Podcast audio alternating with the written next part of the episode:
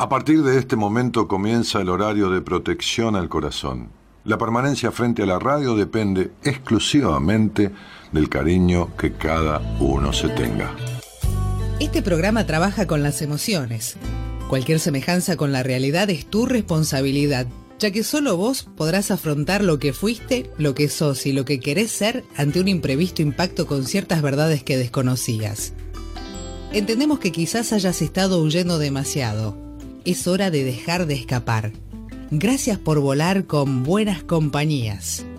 Con ustedes, Daniel Martínez. Hola, buenas noches, ¿cómo estás?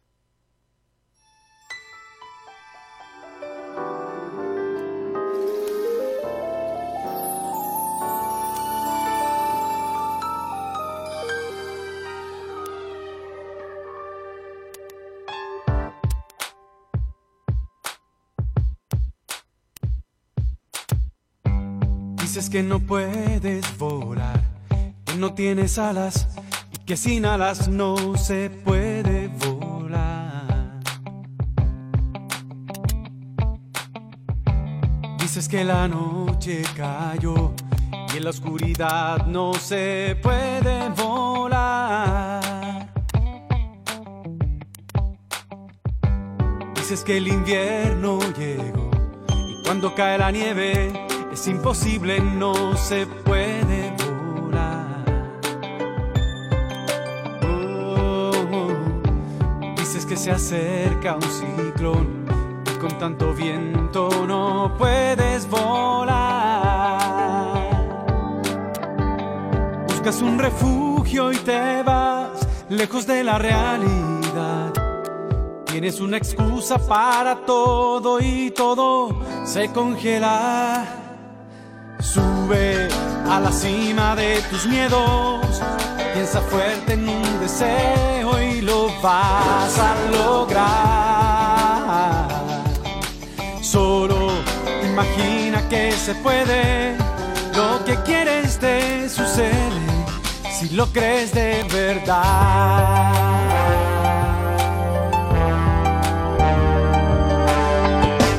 Dices que no puedes camino es duro, que te cansas y que mañana podrás. ¿Qué dirás mañana y después? Cuando de verdad ya no puedas volar. Deja ya de ser tu rival, entrégate a la libertad. Abre bien las alas y aprovecha el viento tu momento. Sube a la cima de tus miedos, piensa fuerte en un deseo y lo vas a lograr. Solo imagina que se puede, lo que quieres te sucede si lo crees de verdad.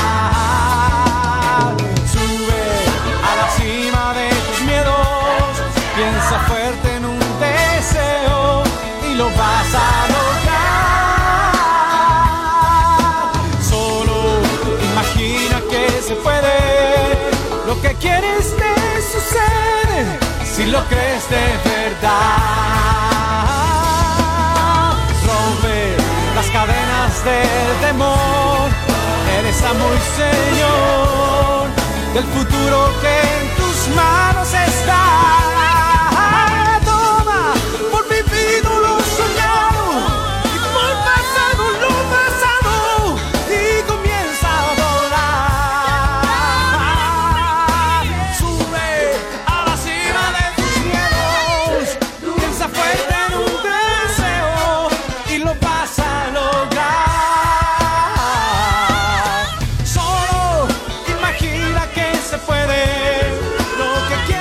Alberto Plaza abre la semana de buenas compañías con este tema que se titula Tus miedos.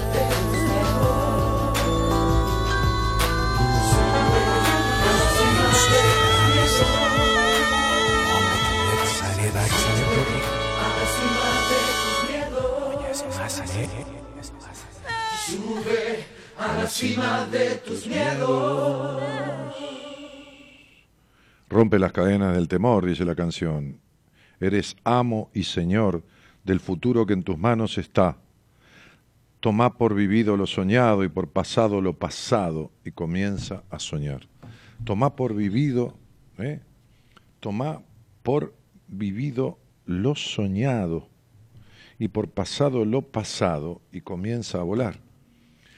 Es decir, todo esto que soñaste y que no viviste, tomalo por vivido y listo, porque esto son postergaciones de tu vida. Todo esto que deseaste y fantaseaste, tomalo por vivido, porque si no, acumulás deudas. Acumulás deudas con la vida. Eh, la vida es hoy, no es los sueños del pasado postergados, ni reprimidos, ni las añoranzas y las ilusiones este, idílicas del futuro. Es hoy, punto, no, no hay otra historia. Carl Gustav Jung, un psicoanalista, digamos, ahí medio contemporáneo de, de Freud, de medio contemporáneo de Freud, es decir, discípulo directo de Freud en su, de Freud en su momento, y un, un, este, un, un alguien que eh, estoy, estoy como trabado hoy, porque estoy pensando en todo lo que quiero decir y juntándolo en mi cabeza, que empezó de acuerdo con Freud y, y continuó en disenso con Freud. En realidad, en un momento de, sus historias, Freud le dijo a él que él era un hipócrita. Y, en, verdad, en verdad tenía razón, a mi modesto entender, con lo que le dijo. ¿Pero por qué? Porque había muchas cosas que Jung predicaba, en el sentido que formaban parte de su teoría. Un tipo muy investigador y muy ecléctico, pero que después no vivía de la misma manera que lo que propiciaba. Este, eh, eh, eh, en realidad, fue un tipo que echó bases para lo que después la psicología, fundó la escuela de psicología, era, em, Jung era psiquiatra, Freud neurólogo, ambos médicos. Y, y, de alguna u otra forma consustanciaron mucho. Freud, Jung aprendió mucho de Freud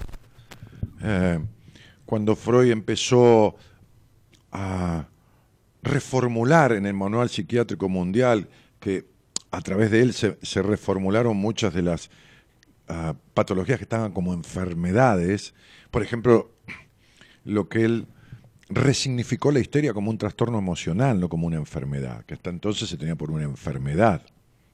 De hecho, había sido como declarada la histeria, la histeria como estaba planteada en aquel manual psiquiátrico mundial, el DSM, qué sé yo, que sería uno o dos, porque van por el 5 o 6, y se dejó de usar ahora. En realidad no, no, no es algo que se esté, esté tan en vigencia.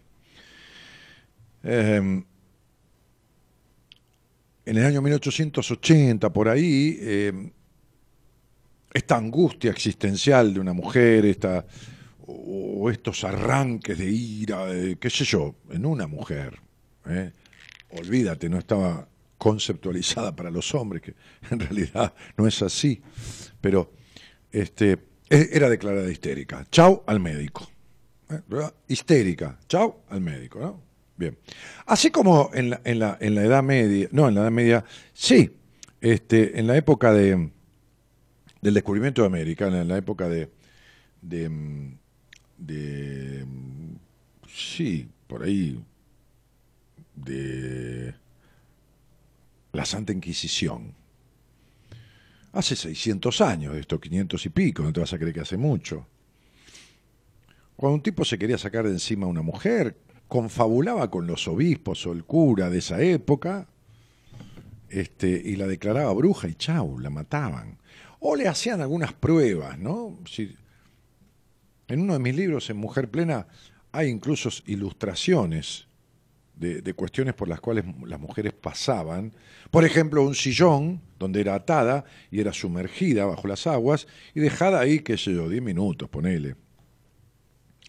Si salía, la sacaban porque estaba con una cuerda y, y, se salvaba, es que Dios la había salvado. Y si se había ahogado, bueno, es que Dios no la salvaba, ¿no? Una cosa, una cosa divina, ¿no? La, de la Santa Iglesia, de la Santa Madre Iglesia.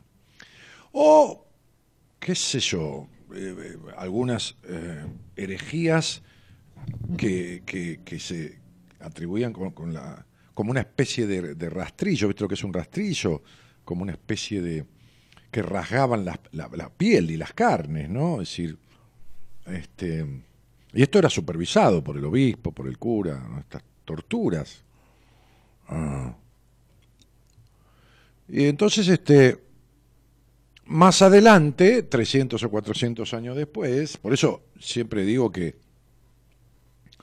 los que estudian la genética humana tendrían que atender a este, a este tema de los asesinatos que suceden en todo el mundo, en muchos lugares del mundo, en otros más, más que en otros, en algunos más que en otros, este, de violencia de género, que lo hay también de la mujer al hombre, a veces con golpes o a veces de otra manera, pero que lo hay en, mayoría de los hombres a las mujeres, que estos tipos son hereditarios genéticos de aquellos de la Santa Inquisición, en donde quemaban una mina en una hoguera, ¿no? Era declarada bruja, la quemaban en la hoguera. Pum, pum, pum, un fuego y todo el mundo contento que la estaban quemando, ¿no? Después le tocaba a la misma que estaba contenta, le tocaba a ella. Y así tantas muertes. Este, estos tipos de hoy tienen los genes de esos inquisidores de hace 500 años, ¿no? Por eso prenden fuego a una mujer o la matan a los tiros, pues que a veces se suicidan, a veces se, escapan, este, las menos se suicidan, las menos veces, por supuesto. Eh, entonces, digo, en aquella época comenzó a disentir Jung de Freud, aunque aprendió de él cuestiones como, por ejemplo, estas estos redimensionamientos de enfermedades que no eran tales y que eran simples, simples en el, en el sentido respetuoso de la palabra, no simplista, trastornos emocionales. Como lo he contado muchas veces, hace 3.000 años los médicos griegos ya trataban esta cuestión de esa melancolía que es mucho más en cantidad, digo, en cantidad evidenciada, más propia de las mujeres que de los hombres, aunque también existen los hombres, ese vacío emocional, que los médicos griegos hace 3.000 años adjudicaban a la histeria o a lo que ellos denominaban que era algo que provenía del útero, ¿no? Por eso útero en griego eh, se dice histeris. Histeris, útero, histeris, histeria, Entonces, digo, esta canción que yo elegí para esta semana, dentro de las que me, envían, este, me envía eh, Gonzalo, Marita, me, sugieren, este, habla de esto de romper las cadenas del temor, ¿no? Tus miedos.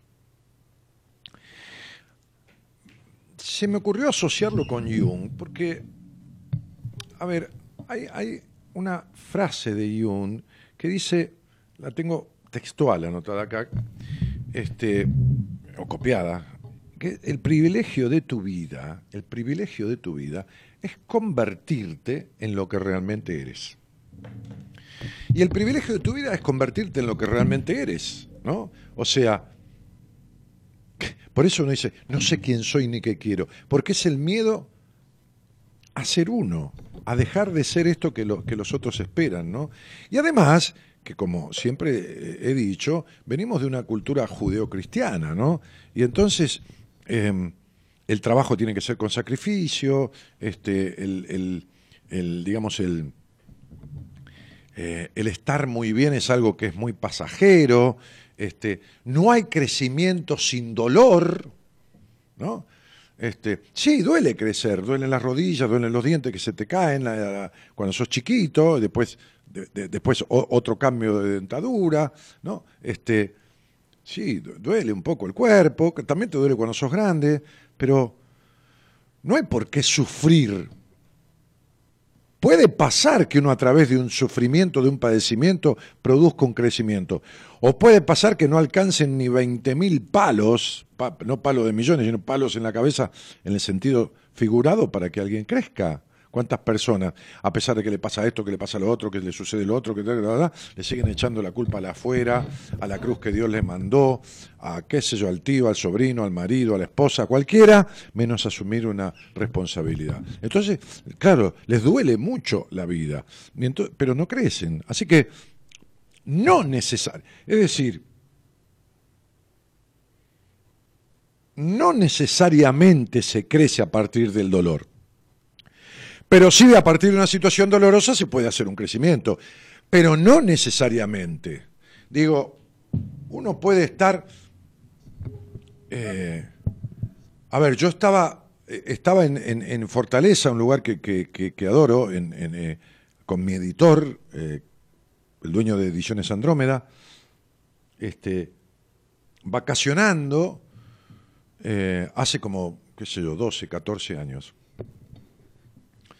Tomamos una semana ahí, nos fuimos juntos, le dije, mira, Carlos, yo me quiero descansar, este, que este que lo otro, acompañame, eh, vamos juntos, eh, este, le digo, este, a comer algo, a hacer un poco de playa, que esto y que lo otro.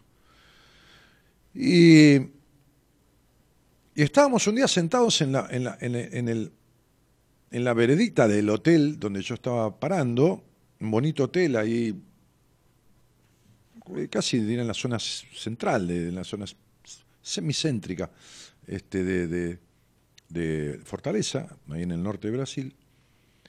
Y, él me dice, che, encontré un cuento en un libro que me traje, evidentemente tenía una editorial y editaba muchos libros, y era un cuento de libros de Oriente.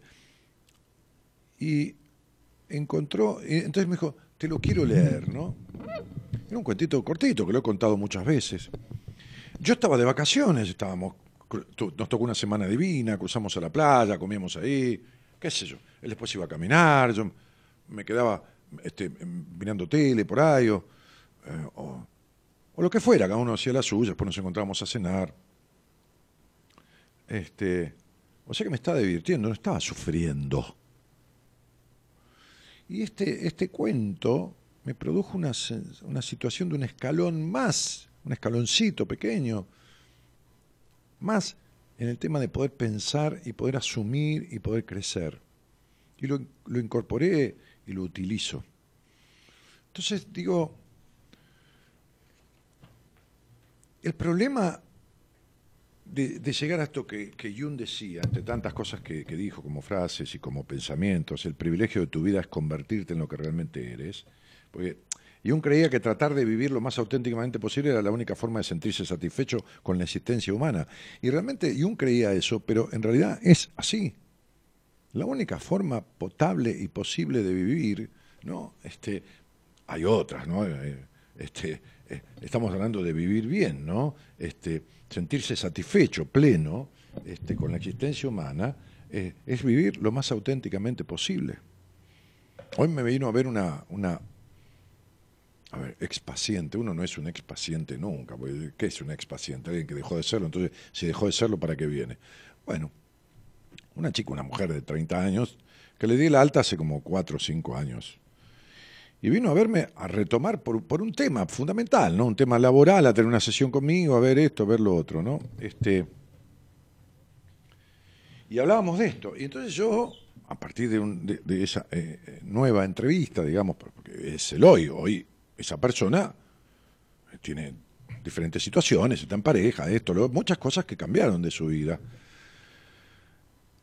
Cambiaron, son cambios, pero vimos que hoy en día le hace falta una transformación. Que hay algunas cuestiones que no, que surgieron ahora, que precisan de, una transformación y de, un trabajo que cuando uno encuentra puntualmente lo que le pasa al otro, este, y ya más, más habiéndolo tenido como paciente, enseguida en un, en un pequeño tiempo, de, por ahí 20, 30 días, lo que es el tiempo de cuatro sesiones, o de una, un trabajo dinámico, si no fuera en sesiones, que yo tengo dos maneras de, de, trabajar con los pacientes, este, se resuelve. Pero este, este tema de convertirse en uno y, de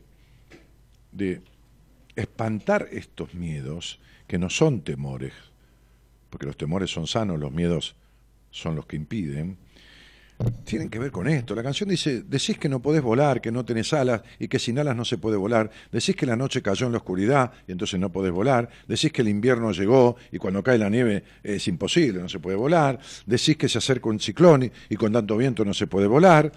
Buscás un refugio y te vas lejos de la realidad y tenés una excusa para todo y todo se congela.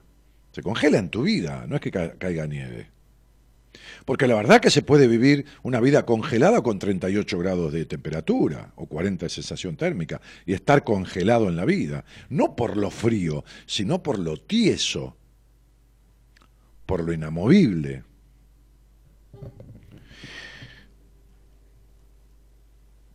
Subí, dice la canción, a la cima de tus miedos, pensá fuerte en un deseo y lo vas a lograr.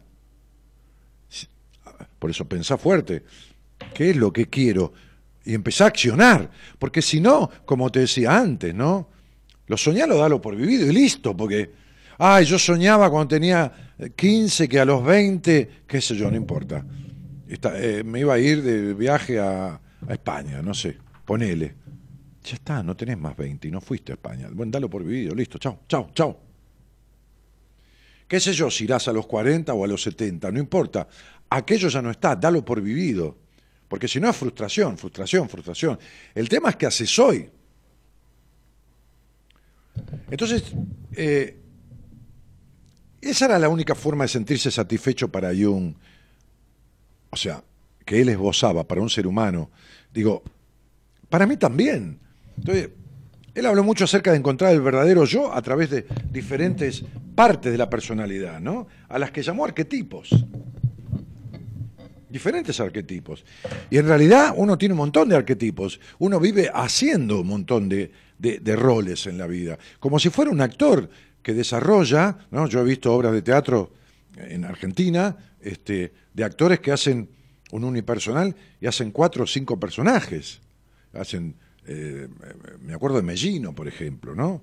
Este, me acuerdo de Romano, Gerardo Romano, haciendo cuatro, cinco, seis personajes en la obra, de un ejecutivo, de un mendigo caracterizado, se iban, aparecían en dos minutos, este, menos, dos minutos, en 30 segundos con, con la ropa, todo, y con la postura física, todo, arquetipos. Bueno, uno en la vida hace de hijo, hace de padre, hace de, madre, hace de, de, de, qué sé yo, no sé de qué, de, hace de médico, hace, como siempre digo, eh, en realidad no es lo que sos, es, es, muy, es una partecita de lo que sos lo que haces. Lo que sos es mucho más grosso. Y a esto es a lo que le tiene miedo la gente, tapándolo con diferentes arquetipos. Y entonces, eh, cuando es, cuando uno solo lo que hace, solo, solo su actividad, solo, yo le decía a una, a una eh, chica hoy de 28 o 29 años que vive en una provincia, le decía, solo sos lo que haces. O sea, tiene una, una tarea, es autónoma económicamente, es, dueña de sí misma, no, no, no, no, trabaja en relación de dependencia, solo sos lo que haces, después no tiene vida, pero no tiene vida en ningún aspecto. Pero cuando digo ningún aspecto, es ningún aspecto, a ver si se entiende lo que estoy diciendo. No, Dani, pero no. O sea, a ver, cuando hablas de diversión es que sale a caminar por el pueblo con las amigas. Eso es todo.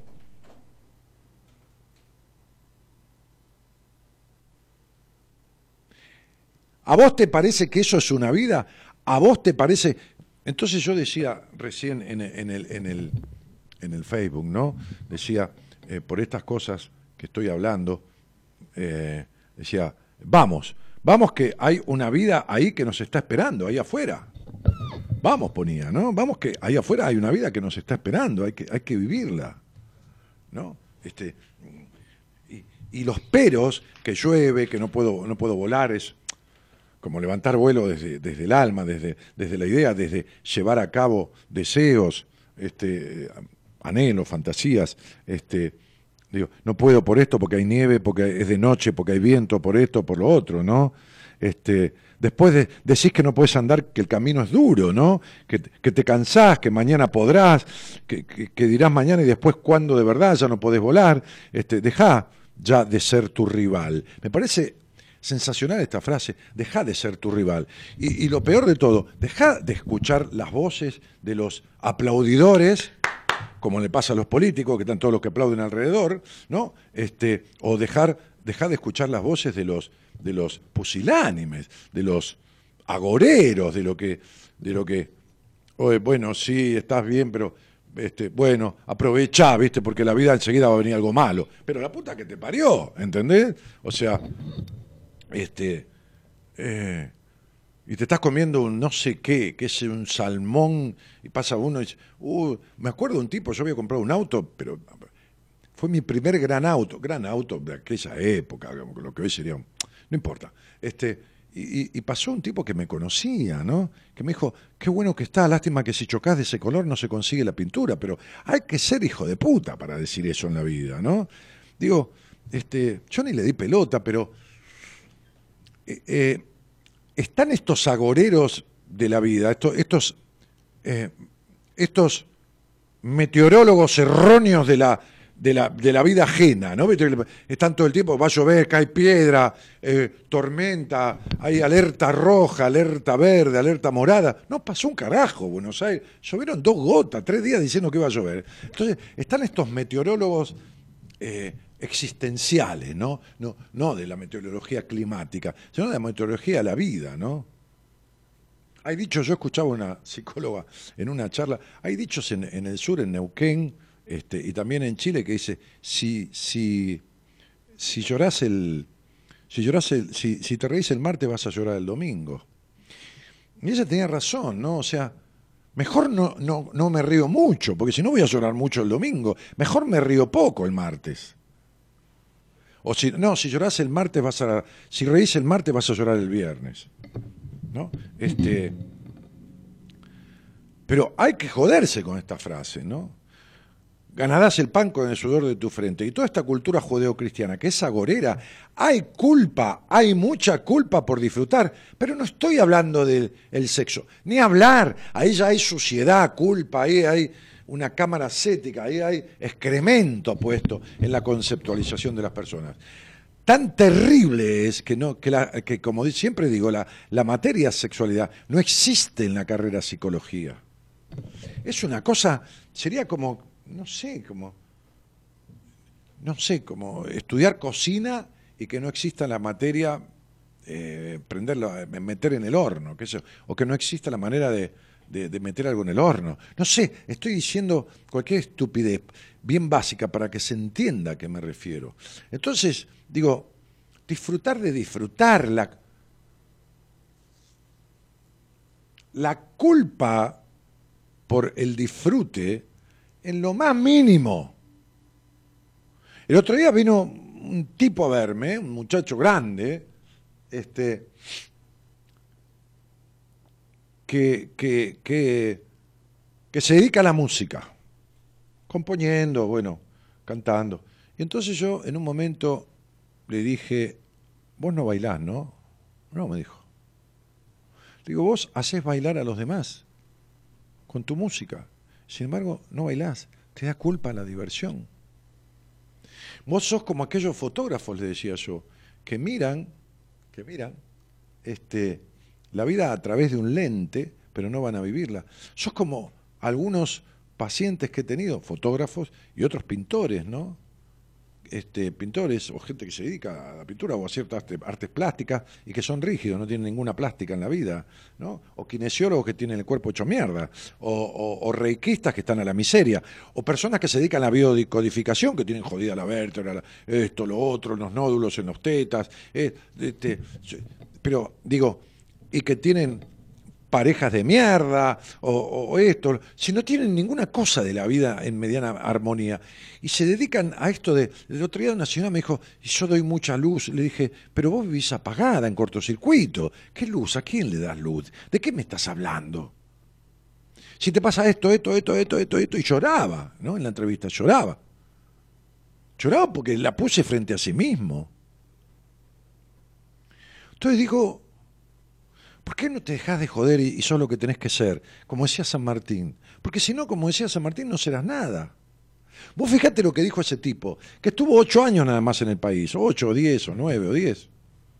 Sí, creo que, no, doce, de los veintiocho a los cuarenta. Después se las tomó, se fue a la mierda. ¿Por qué? Porque no era patriota, la puta sí lo fue.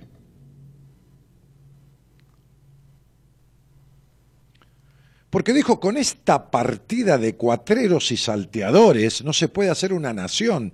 Eso dijo San Martín. No, Menem, San Martín lo dijo. Con esta manga de cuatreros y salteadores no se puede hacer una nación. Tenía razón. Cuando declararon la independencia en Tucumán, que firmaron el acta, vino un chasqui para acá, para traerla al gobierno central el acta, y lo cruzaron y se la robaron. El acta que está en casa de gobierno de la, de la, de la declaración de la independencia es la copia, porque firmaron dos. Está bien, no había fotocopia, pero digo, firmaron dos. La que mandaron para acá se la chorearon. En realidad eran los dos originales.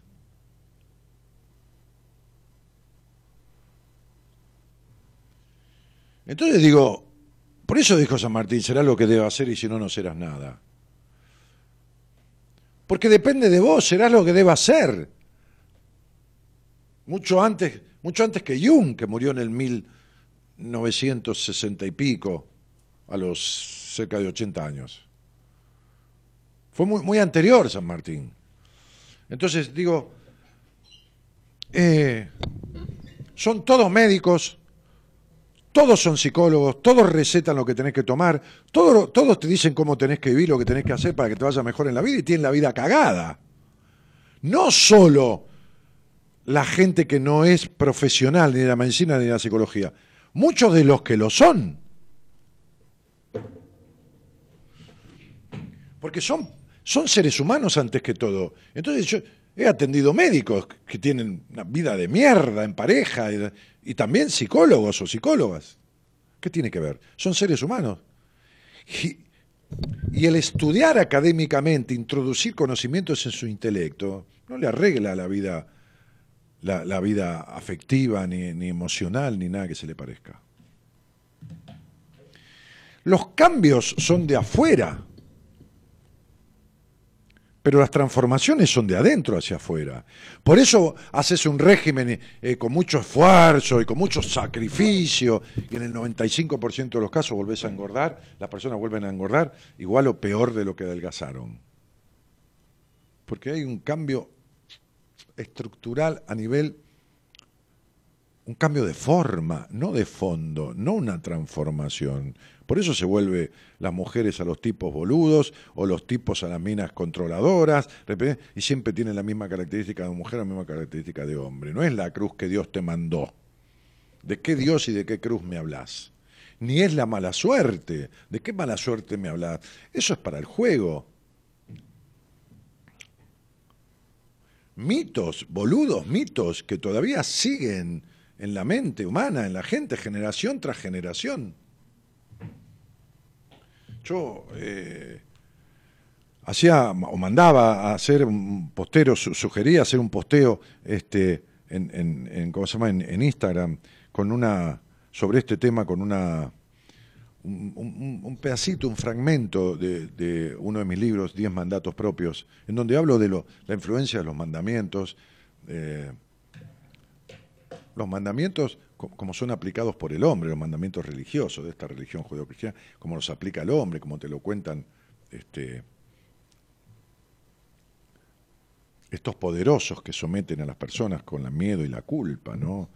Si te vas a morir en el infierno, quemado por toda la eternidad, naciste con el pecado original. este, Jesucristo murió por tu culpa. O sea, más o menos date una idea de cómo es esto. Entonces, este, digo, desde lo, desde lo religioso. Eh, imagínate la influencia que hay en toda esta cuestión.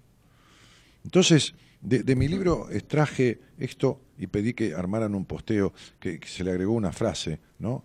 Este, que dice, eh, el libro, en ese capítulo, en esta parte del capítulo de, de Diez Mandatos Propios para una Vida Plena, dice, es hora de que despiertes, es hora de que rompas los mandatos de la subestimación, o sea, del no ser lo suficiente, que hacen que creas que sos inferior o poca cosa o menos que otro.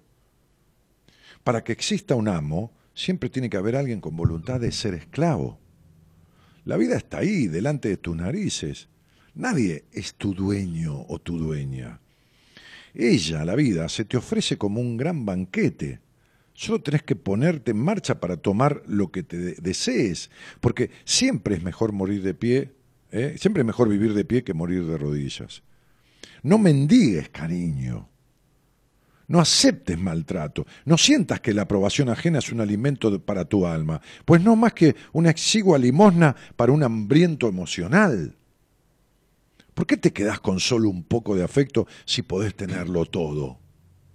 ¿Por qué te convertís en esclavo o esclava de alguien, del presente, en pareja, o del pasado, de tu padre, de tu madre, recibiendo como pago de tus servicios la desidia o el desinterés, o lo que es peor, maltrato emocional o a veces golpes físicos? ¿Quién te hizo creer que sos poca cosa? Y si alguien te lo dijo, o así lo sentiste hasta ahora, porque alguien actuó con tu niño interior de tal forma que éste se sintiera dejado de lado, denostado, humillado, en fin, no elegido, ¿por qué seguís por esa misma senda? ¿Por qué sentís lo mismo? ¿Por qué te haces lo mismo o te pones en el mismo lugar que te pusieron? ¿Hasta cuándo vas a necesitar un amo? ¿Hasta cuándo vas a vivir de rodillas? Miedo a ser uno mismo, terror al fracaso, culpa por no ser lo que los demás esperan, necesidad de aprobación. Todos estos sentimientos son la base de un esclavo emocional, de un esclavo emocional. ¿Qué es peor que la otra esclavitud? Porque al otro en África que lo tomaron como esclavo, lo ataron y lo encerraron. O en Estados Unidos.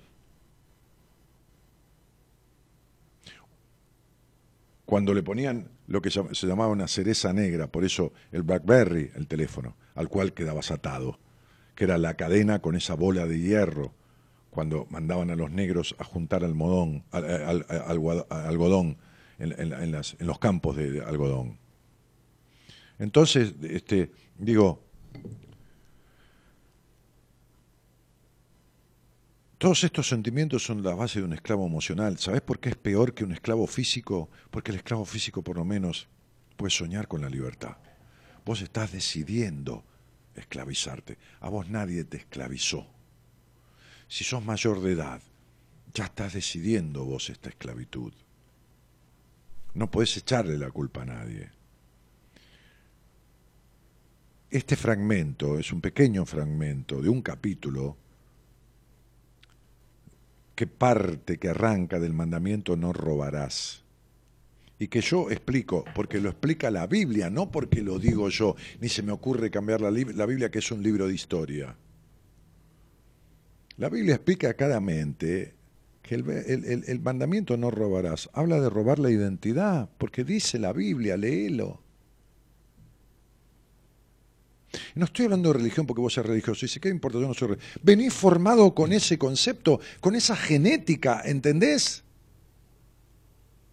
Con esa herencia cultural, como dice Clarick, Jürgen Clarick, con esa creencia, con esa implicación, como dice Hellinger, el, diseñador de, de las constelaciones familiares.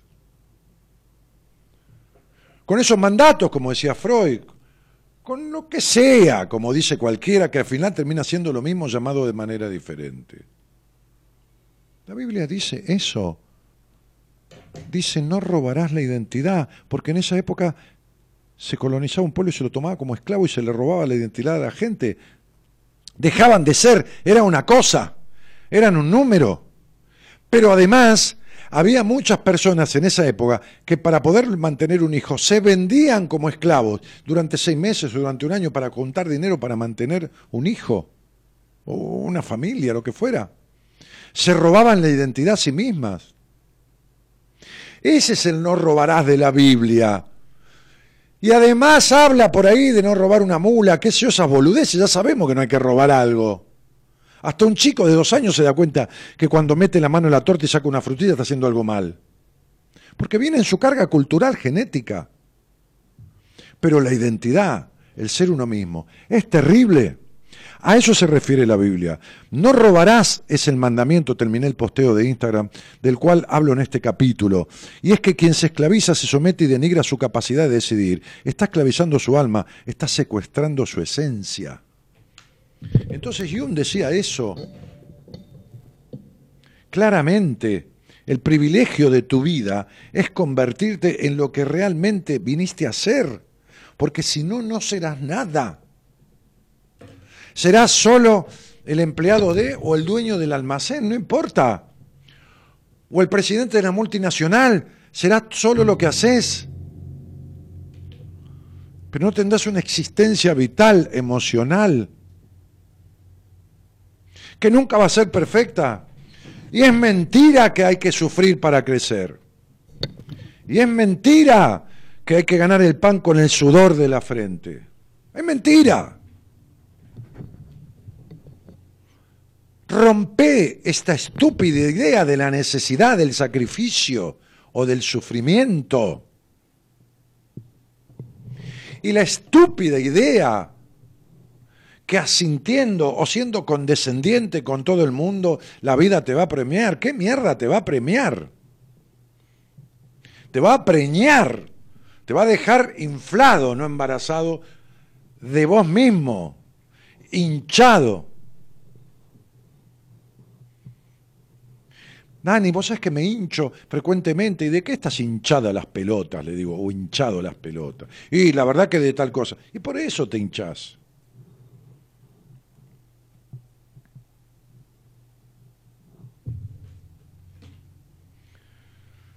Entonces dice, bueno, este, vivo con hemorroides. Y tenés el culo roto de ponerlo en cualquier lado que no corresponde, ¿entendés? O de hacer fuerza. ¿Viste cuando uno dice, uy, mirá, logré esto, me rompí el culo, pero lo logré? Bueno, ahí lo tenés. No es tan difícil saber de dónde vienen las cosas. Que a veces pasan porque sí. Bueno, bueno, a veces, una década, ¿sabes cuántos cientos? Entonces, yo hice este posteo en Instagram que arrancaba, ¿no? Este, con una frase que decía, despertá de una vez por todas. Despertá de una vez por todas de este sueño en que hace que estés dormido en la vida dormida en tu vida. buenas noches y gracias por estar. Te invitamos a viajar con nosotros con un destino en común. Descubrir lo que te está haciendo mal. De 0 a 2, Buenas Compañías, con Daniel Martínez.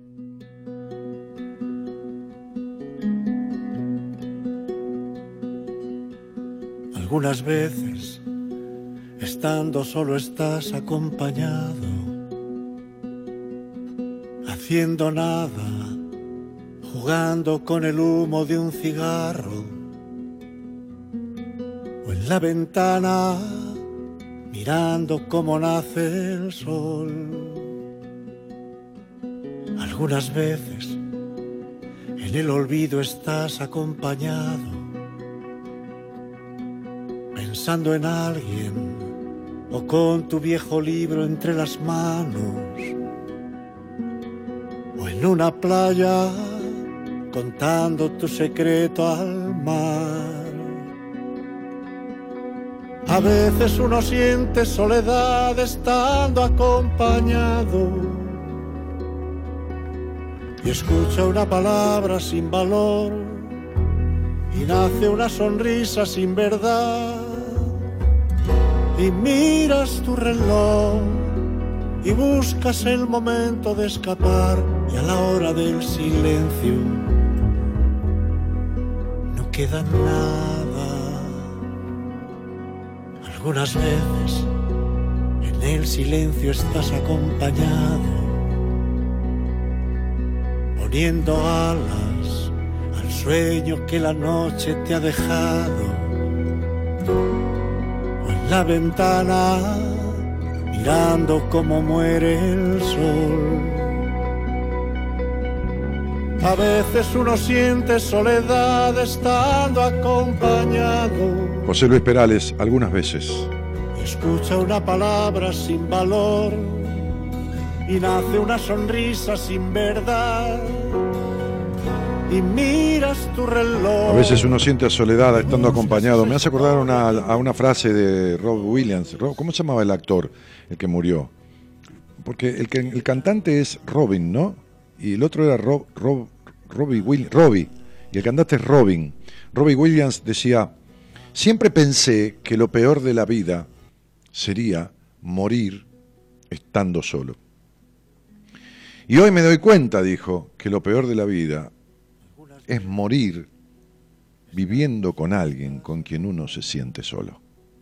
Me pareció maravilloso esto de que estar sintiendo solitariedad en compañía, a lo cual yo también en alguno de los libros le he llamado desolación.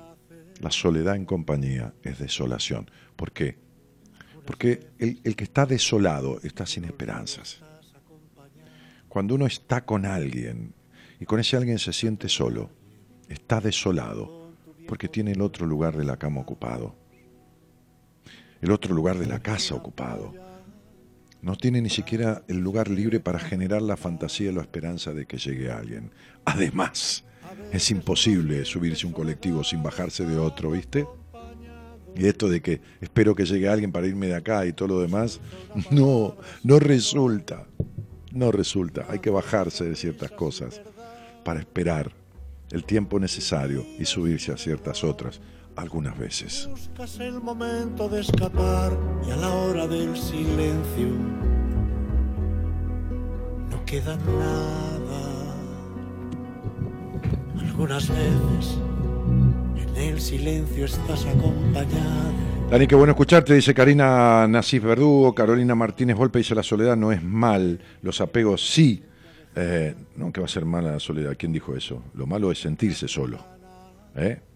Cuando uno se siente solo es porque está solito. ¿está? Si esto es un estado generalizado. ¿Está, Carolina? Entonces, este, hola Dani, dice Gerardo Hiller, Heller, Gabriela María Bruni dice, ¿cuánta identificación? Y bueno, Gabriela, hacete cargo, hacete cargo de esa identificación para modificarla. Este, eh, gracias Daniel por tus palabras, soy de Chivilcoy, te escucho siempre, cuánta verdad, despertar, eso es. ¿Y ¿Qué haces? eh, bueno, ah, ¿qué más? A ver, aquí alguien puso, ¿qué es esto? Silvia Luque puso todo un dibujo.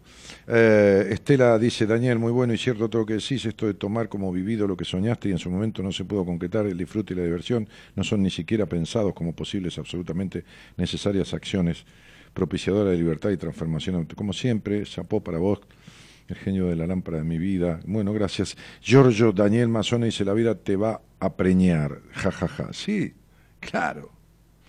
Mirta Rosa Benzo dice, buenas noches y fresquitas noches de Santa, de Santa Isabel, provincia de Santa Fe. Sí, Buenos Aires hace, ¿cuánto hace Gerardo? ¿16, 17? Ah, está ahí. 18 grados. Pero me parece la sensación térmica es menor, porque hay mucho viento, ¿viste? Hacía 36, el doble o más hace dos días. Un placer escucharte, Daniel, desde Rosario, dice Gabriel González. Mechi García dice, a mis 33 dije que me voy a vivir sola. Meteoróloga, mamá, vos sabés cuánto sale una mudanza. Sí, claro, sí, sí, sí, cualquier cosa, te dice mamá, meteoróloga emocional. Erra para siempre en el pronóstico, ¿viste? Pero no importa, te la caga, porque vos decís, me voy el fin de semana afuera, ¿no? Entonces, no, lluvia, piedra, van a caer soletes de punta, ¿no? Entonces, no te vas un carajo, y resulta que es un sol impresionante. Un día, conduciendo el programa de Virginia Hangley, porque Virginia no había venido, estaban sus columnistas, el cual Ronen Suar, López, varios de los columnistas, en Radio del Plata, allá en Idea del Sur. El director me llamó, me dijo, Dani, ¿me haces un favor? Me conducís el programa de Virginia. Sí, le digo, creo que me llamó Virginia también. Bueno, no importa, este, porque era el programa anterior al mío. Entonces me siento, y había notas preparadas, por supuesto, porque era un magazine, y la producción tenía notas preparadas, yo hacía la conducción, de interactuar por la parte política, por la parte de, de- con, todos los columnistas, y con notas al aire. Buah. Voy y vengo, se llamaba el programa. Este, y entonces este, me sacan al aire un tipo de- del servicio meteorológico para hablar justamente, de, estamos hablando de ocho, años atrás, de las boludeces que dicen. Pero lo digo con todo cariño, esto ya alguno que estudia meteorología. Entonces el tipo me termina diciendo que los equipos del, Servicio Meteorológico Nacional dependían de la fuerza este, militar de- de- del ejército y que los instructores no le decían todas las formas de que se maneja, como si viste el que te enseña, pero te enseña hasta ahí. Entonces dije, ¿para qué carajo entonces hacen los pronósticos? Porque es una cosa extraordinaria, es maravilloso eh, de estos muchachos, la forma en que le erran. Me da mucha gracia porque en la puta de la vida la reconocen. Tendrían que dedicarse a la política. porque dicen boludeces que no reconocen nunca. ¿No? Porque, viste, vos podés decir boludeces, viste, pero tenés que reconocer, uy, qué boludez que dije, ¿no? Uy, cómo me equivoqué para el carajo, ¿no? Uy, no, no podés, no puede ser, te hagas el boludo como perro que está en el living, cuando dijiste que caían piedra, el peligro de granizo, este, este, este, en, el noroeste argentino, en la capital federal, y las tormentas, esto, nada, Parece que te estaban meando de arriba, ¿entendés? listo, meó San Pedro, se terminó. La lluvia, no hubo más, sopló un vientito, listo, chao. Para esto vos por ahí querías ir a cenar, qué sé yo. Eh, no, no sé, cualquier cosa. A un restaurante con un techito así y la vista abierta. No, ni fuiste, porque imagínate con la tormenta. Pero no es un día, no me jodas, a mí no me jodas. Es decir, creo que la tercera parte del año le erran para el carajo. Y la otra, y una, cuarta para llegar a la mitad, le pasan cerca, tampoco le aciertan. Entonces es una moneda al aire si la mitad aciertan y la otra mitad no. Es una moneda al aire, es caro seca. Eh, tengo, a mis 33 me dije, ah, sí, esto ya lo leí. Este, tengo que dar una bienvenida que tiene que ver con una radio que transmite, a partir de hoy retransmite Buenas Compañías en San Rafael Mendoza. Y es la 93.3. Eh, postealo, Comito, gracias a, la gente de, al, director y a, todo el equipo este, de, de la auténtica ¿no? FM auténtica 93.3, FM auténtica 93.3. Qué, qué, qué, buen título para una radio que repita buenas compañías, ¿no? Auténtica. Porque si algo tiene este programa es auténtico, ¿viste? Es como es, es lo que es. Si uno le gusta lo toma, si no lo deja, pero no hay, no hay cosas raras, ¿viste? Auténtica FM 93.3 de San Rafael Mendoza, ciudad preciosa donde estuve hace muchos años. Fui a dar un taller vivencial ahí que me contrataron este, y, y nada, bien en un centro cultural precioso que tiene la ciudad, y estaba lleno de punta a punta el salón, creo que eran 350 personas que hubo. Pero este em, em, eh, bienvenida a la emisora, que la gente de San Rafael va a poder, además por las redes, escuchar en directo desde su celular, por la FM o qué sé yo, un aparato de radio, ¿no?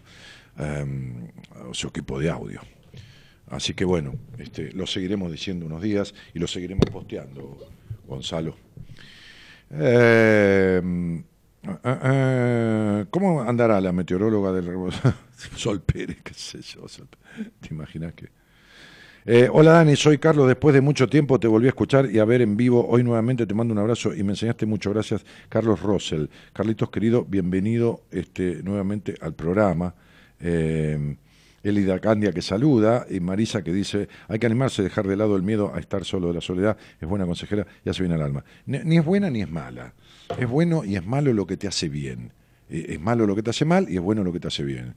Si estás bien en soledad, este, está bueno. Eh, la flor nace sola, se hace un esfuerzo, la semilla rompe el miedo de aflorar, dice, dice este, este este señor Osho, ¿no? Este, rompe el miedo de, germinar, perdón, la semilla, porque le vendría mejor quedarse bajo tierra, protegidita ahí, ¿no? Y no correr el riesgo, este, pero no, rompe la, la corteza de la tierra, rompe, este, la, la, semilla se abre ¿no? y empieza a germinar, y el brote, y esto, y lo otro, y después, este, al final florece, ¿no?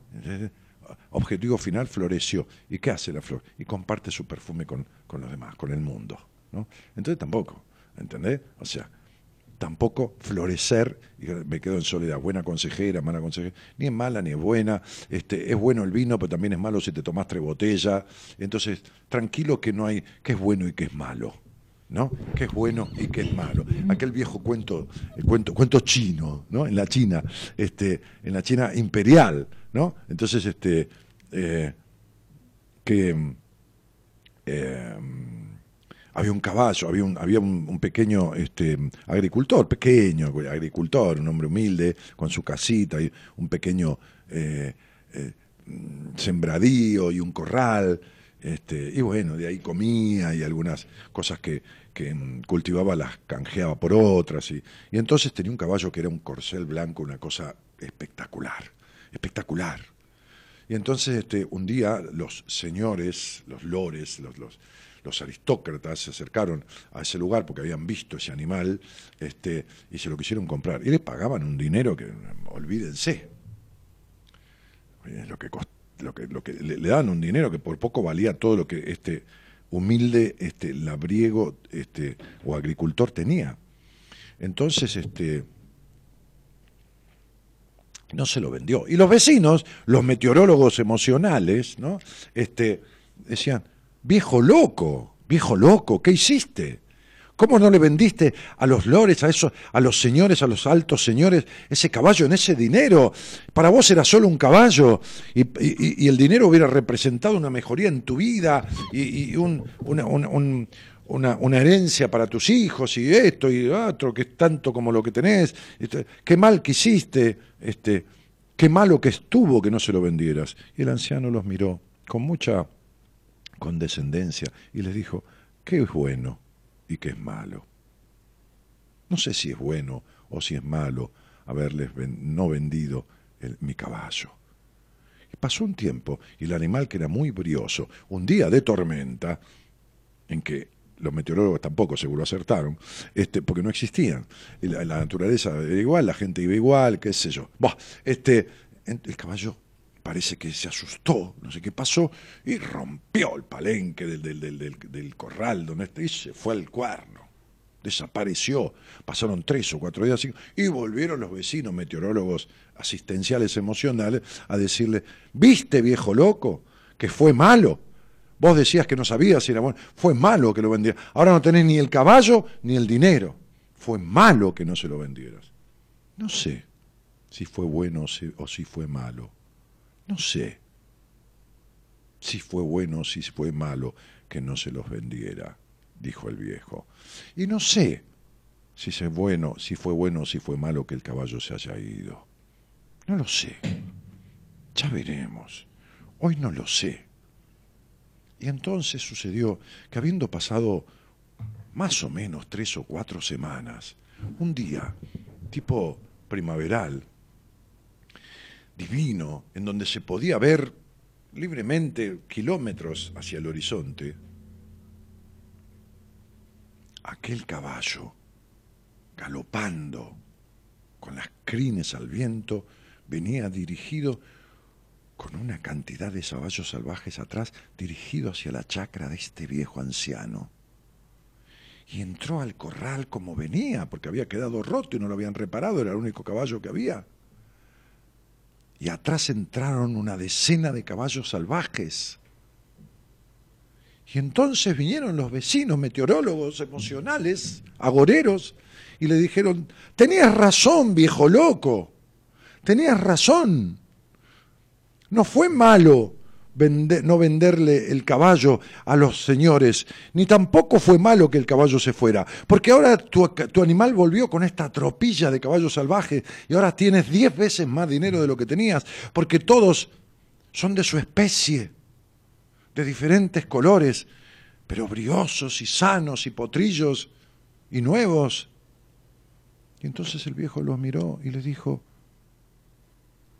podría ser pero en realidad no sé si es bueno si es malo que haya vuelto y con tantos caballos. No sé, ya veremos. Y entonces el hijo del anciano empezó, que era un joven, ¿eh? de unos 16, 17 años, un adolescente, empezó a domar a los caballos con tanta mala suerte que en uno de ellos el caballo era muchísimo más brioso, perdió la estabilidad, cayó hacia atrás, se golpeó su columna vertebral y quedó lisiado para siempre. Y entonces vinieron los vecinos viejos, meteorólogos, agoreros, errantes, y le dijeron, tenías razón viejo, no era bueno que vinieran estos caballos, mira lo que le pasó a tu hijo, Fíjate lo que le pasó, ahora quedó lisiado para siempre. Fue malo que vinieran, fue malo que volviera tu caballo y fue malo que volvieran todos estos potrillos salvajes. Y el anciano dijo, no sé, si es bueno o si es malo que haya sucedido esto, que mi hijo haya quedado así. Parecería, pero no lo sé. No sé. Y entonces cuando la China imperial entraba en guerra con algún reino circundante o el emperador tenía rebeliones internas, eh, recagaban, recababan a todos los, los, adultos y los niños hasta 11, 12 años de edad para ir a la guerra, aunque sea, aunque sea que sirvieran como carne de cañón. Y entonces pasaron por este poblado y se llevaron a los hijos de todos, menos al hijo del anciano que estaba lisiado, y al anciano tampoco, porque ya era muy anciano y el hijo estaba imposibilitado para la guerra. Entonces vinieron de vuelta los meteorólogos emocionales, agoreros, errantes, y le dijeron, tenías razón, no era malo que tu hijo se hubiera enfermado y que quedara lisiado para siempre, porque definitivamente nosotros, casi seguro, nuestros hijos no volverán, se los han llevado a la fuerza a la guerra y seguramente están muertos. Y lloraban, lloraban. Y el anciano sin embargo, vos le dijeron, vos tenés a tu hijo, aunque lisiado, pero lo tenés con vos. Qué bueno que ha sido que se enfermara de esta manera. Y el anciano dijo, no sé si es bueno o si es malo. ¿Qué es bueno y qué es malo? ¿Entienden? Que lo que a uno le parece una catástrofe después termina siendo aquello de que no hay mal que por bien no venga, y que a veces lo que parece bueno, y esto y lo otro, termina siendo ¿eh? este, este señor tan atento, tan galante, este, que sirve el café y que te trata como una diosa, termina siendo un psicópata que te termina cagando a trompadas. Entonces, ¿qué es bueno y qué es malo? Este juicio necesitado, ¿eh? la mente humana que necesita definir todo ya, ya, todo definido, todo clasificado. No, no, no sé si es bueno si es malo. ¿Qué sé yo? Según cómo lo tomes. No sé cuánto tiempo es bueno estar solo o no. Que sí hay un, que cada uno es único, ¿qué digo siempre? Que uno tiene una, una, un, gen que, que, se identifica en su, incluso en su huella digital, no hace falta estudiarse el genoma. Su huella digital es única entre 7.500 millones de habitantes. Si vos tuvieras idea de lo que significa ¿Vos te imaginás 7.500 millones de botellas? Todas diferentes. 7.500 millones, no, sé, no, hay en el mundo 7.500 millones de botellas diferentes, por más champán, vino, whisky, que, gaseosa que se... No hay, no hay manera, no, no, hay, no debe haber ni 2, 3 millones o 5. Ponele, o, 10, o 20. 7.500 millones. Eh, Argentina son, somos 44 millones de habitantes, ponele 50 si querés, que no llegamos ni en pedo. ¿Sabes lo que son 7.500 millones?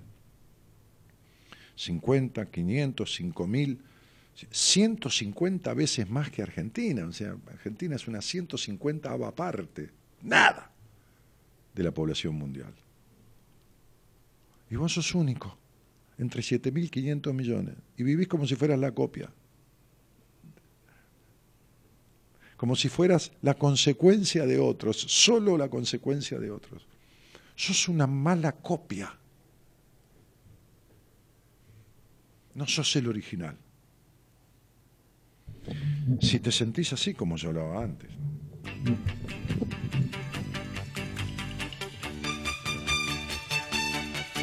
Me hiciste llorar con la canción de Perales, dice Leti MG. No, yo no, la canción de Perales. Además, tenías llanto adentro, tristeza, porque nadie puede desencadenar lo que el otro no está sintiendo. ¿eh? Nadie hace llorar a nadie, ni reír tampoco. Es que uno tiene alegría o tiene tristeza. Tengo la dicha de soñar despierto cada vez que quiero. Tengo de pequeñas cosas los bolsillos llenos y lucho cada día por llegar ser un poco más. Y a veces me pregunto si en verdad valdrá la pena dejar la vida entera en un papel. No sé, no sé. Y a veces me pregunto si en verdad valdrá la pena dejar la vida entera en un papel no sé, no sé. Tengo la dicha de poder cantar todo lo que siento, aunque a veces hay verdades que se quedan dentro. Morocho Morocho dice, hola maestro, bienvenido. Igualmente, querida. Me muero un poco más. Mi tía hizo que te escuchara, ella te admiraba mucho. Años más tarde yo te escucho y me haces bien. Estoy pasando una crisis o nunca salí, salí o nunca salí si llamo me atienden. Sí, dale, vamos a charlar, Elizabeth. Vamos a darte, eh, vamos a charlar, chicos. A, ver, charloteemos un poco con alguien que quiera saber qué le pasa o por qué estos miedos o, o de dónde vienen o, o qué sé yo. O qué trajo a esta vida como capacidad que no está utilizando. Enseguida con el nombre yo te lo digo, ¿no? Este, y mm, entonces esto es este, 4056 7003, 4056 7003, es el celular para que, no para que llames, sino que nos mandes un mensaje de WhatsApp y nos digas, o de texto, pero no, de WhatsApp mejor. Y nos digas, este, eh, llamame, que quiero salir al aire. Y si no, al, al, ¿cómo se? Al fijo, que está Gonzalo ahí también, y 11 43 25 12 20. 11, 40. Ahí en pantalla están los dos teléfonos, sobre la izquierda el fijo, sobre la derecha el celular. No sé. Y a veces me pregunto si Dale, y charloteemos un rato. valdrá la pena dejar la vida. Dani, hoy es mi cumple, Laura de Moreno, y también feliz cumple para vos. Te escuché el día de tu cumpleaños, no pude escribir porque no tenía crédito. Bueno, y feliz año para todos y gracias por estar. Bueno, ya aprovechó, Laura hasta nos saludó por el año, y yo te mando un felices Pascuas y feliz carnaval también. Nada, feliz cumple, Laurita, que tengas un excelente año. Eh, llamame, dice acá. Eh, saludos, Abraham, espero tener una consulta personal con vos, llamame. Pero y si nos vamos a ver personalmente, ¿para qué vamos a hablar? En la radio vamos a hablar un poco a medias. Entonces, dejale lugar a otro que, que quiera conversar este, eh, y, que, y que pueda lo que pueda, aunque sea por radio. Buenas noches de Mendoza, me llamo Alexis. Pregunta para Dani si es a partir de una decisión que se produce un cambio en una persona, ¿de dónde surge la incapacidad para decidir? A veces se cae por especulación, me parecen soportar un bienestar futuro como lograr un título en pos de tener un presente incómodo tolerando situaciones no tan agradables. Pensar en el bienestar en presente creo que se puede incurrir en hedonismo. No nos rige el placer, sino lo que nos conviene. ¿Qué opinás? Ni en pedo te contesto todo esto. Vení al aire conmigo y vamos a ver cuánto de esto tenés vos, porque debes tener bastante. Entonces sería, si querés conversar de esto, son muchos temas y me encanta. Y voy a darte una devolución, de acuerdo a mi manera de pensar y a mi experiencia, que no es poca. Tampoco es más que la de nadie, pero no es poca. En cuanto a muchos casos de todas estas cosas que vos planteás. Pero darte una respuesta de todo esto, no, crezcamos. Es decir, los medios de comunicación, como estos, eh, estos sistemas, sirven para, a ver, para achicar distancias. Hoy estaba hablando con un muchacho que tiene una empresa y me dijo, imagínate que yo puedo saber en este momento ciertas tramitaciones que hay que hacer en China eh, para determinada inserción en el mercado chino y lo sé en, en tres minutos. Me meto en internet. Bueno, para esas cosas. También para comunicarse, para encontrarse, para no perderse, para decirse, hola, te quiero mucho, este otro, para, para opinar sobre cuestiones existenciales y esto y lo otro, hace falta interactuar hace falta intercambiar opinión, hace falta explicarte, pero sobre todo hacerte ver cuánto de todo esto vos tenés. Es decir, que lo aproveches, ¿entendés? Si no, es un reportaje esto, y yo la verdad que... Diana, ¿cómo te va? Hola, ¿qué tal? Encantada, Daniel. ¿Cómo estás? Eh, te- para- no- Bien. no quiero decir tu apellido, solo decime, ¿la anteúltima letra del apellido es una G o una D? Una G. O sea, tiene dos G. Sí, correcto. Bueno, gracias.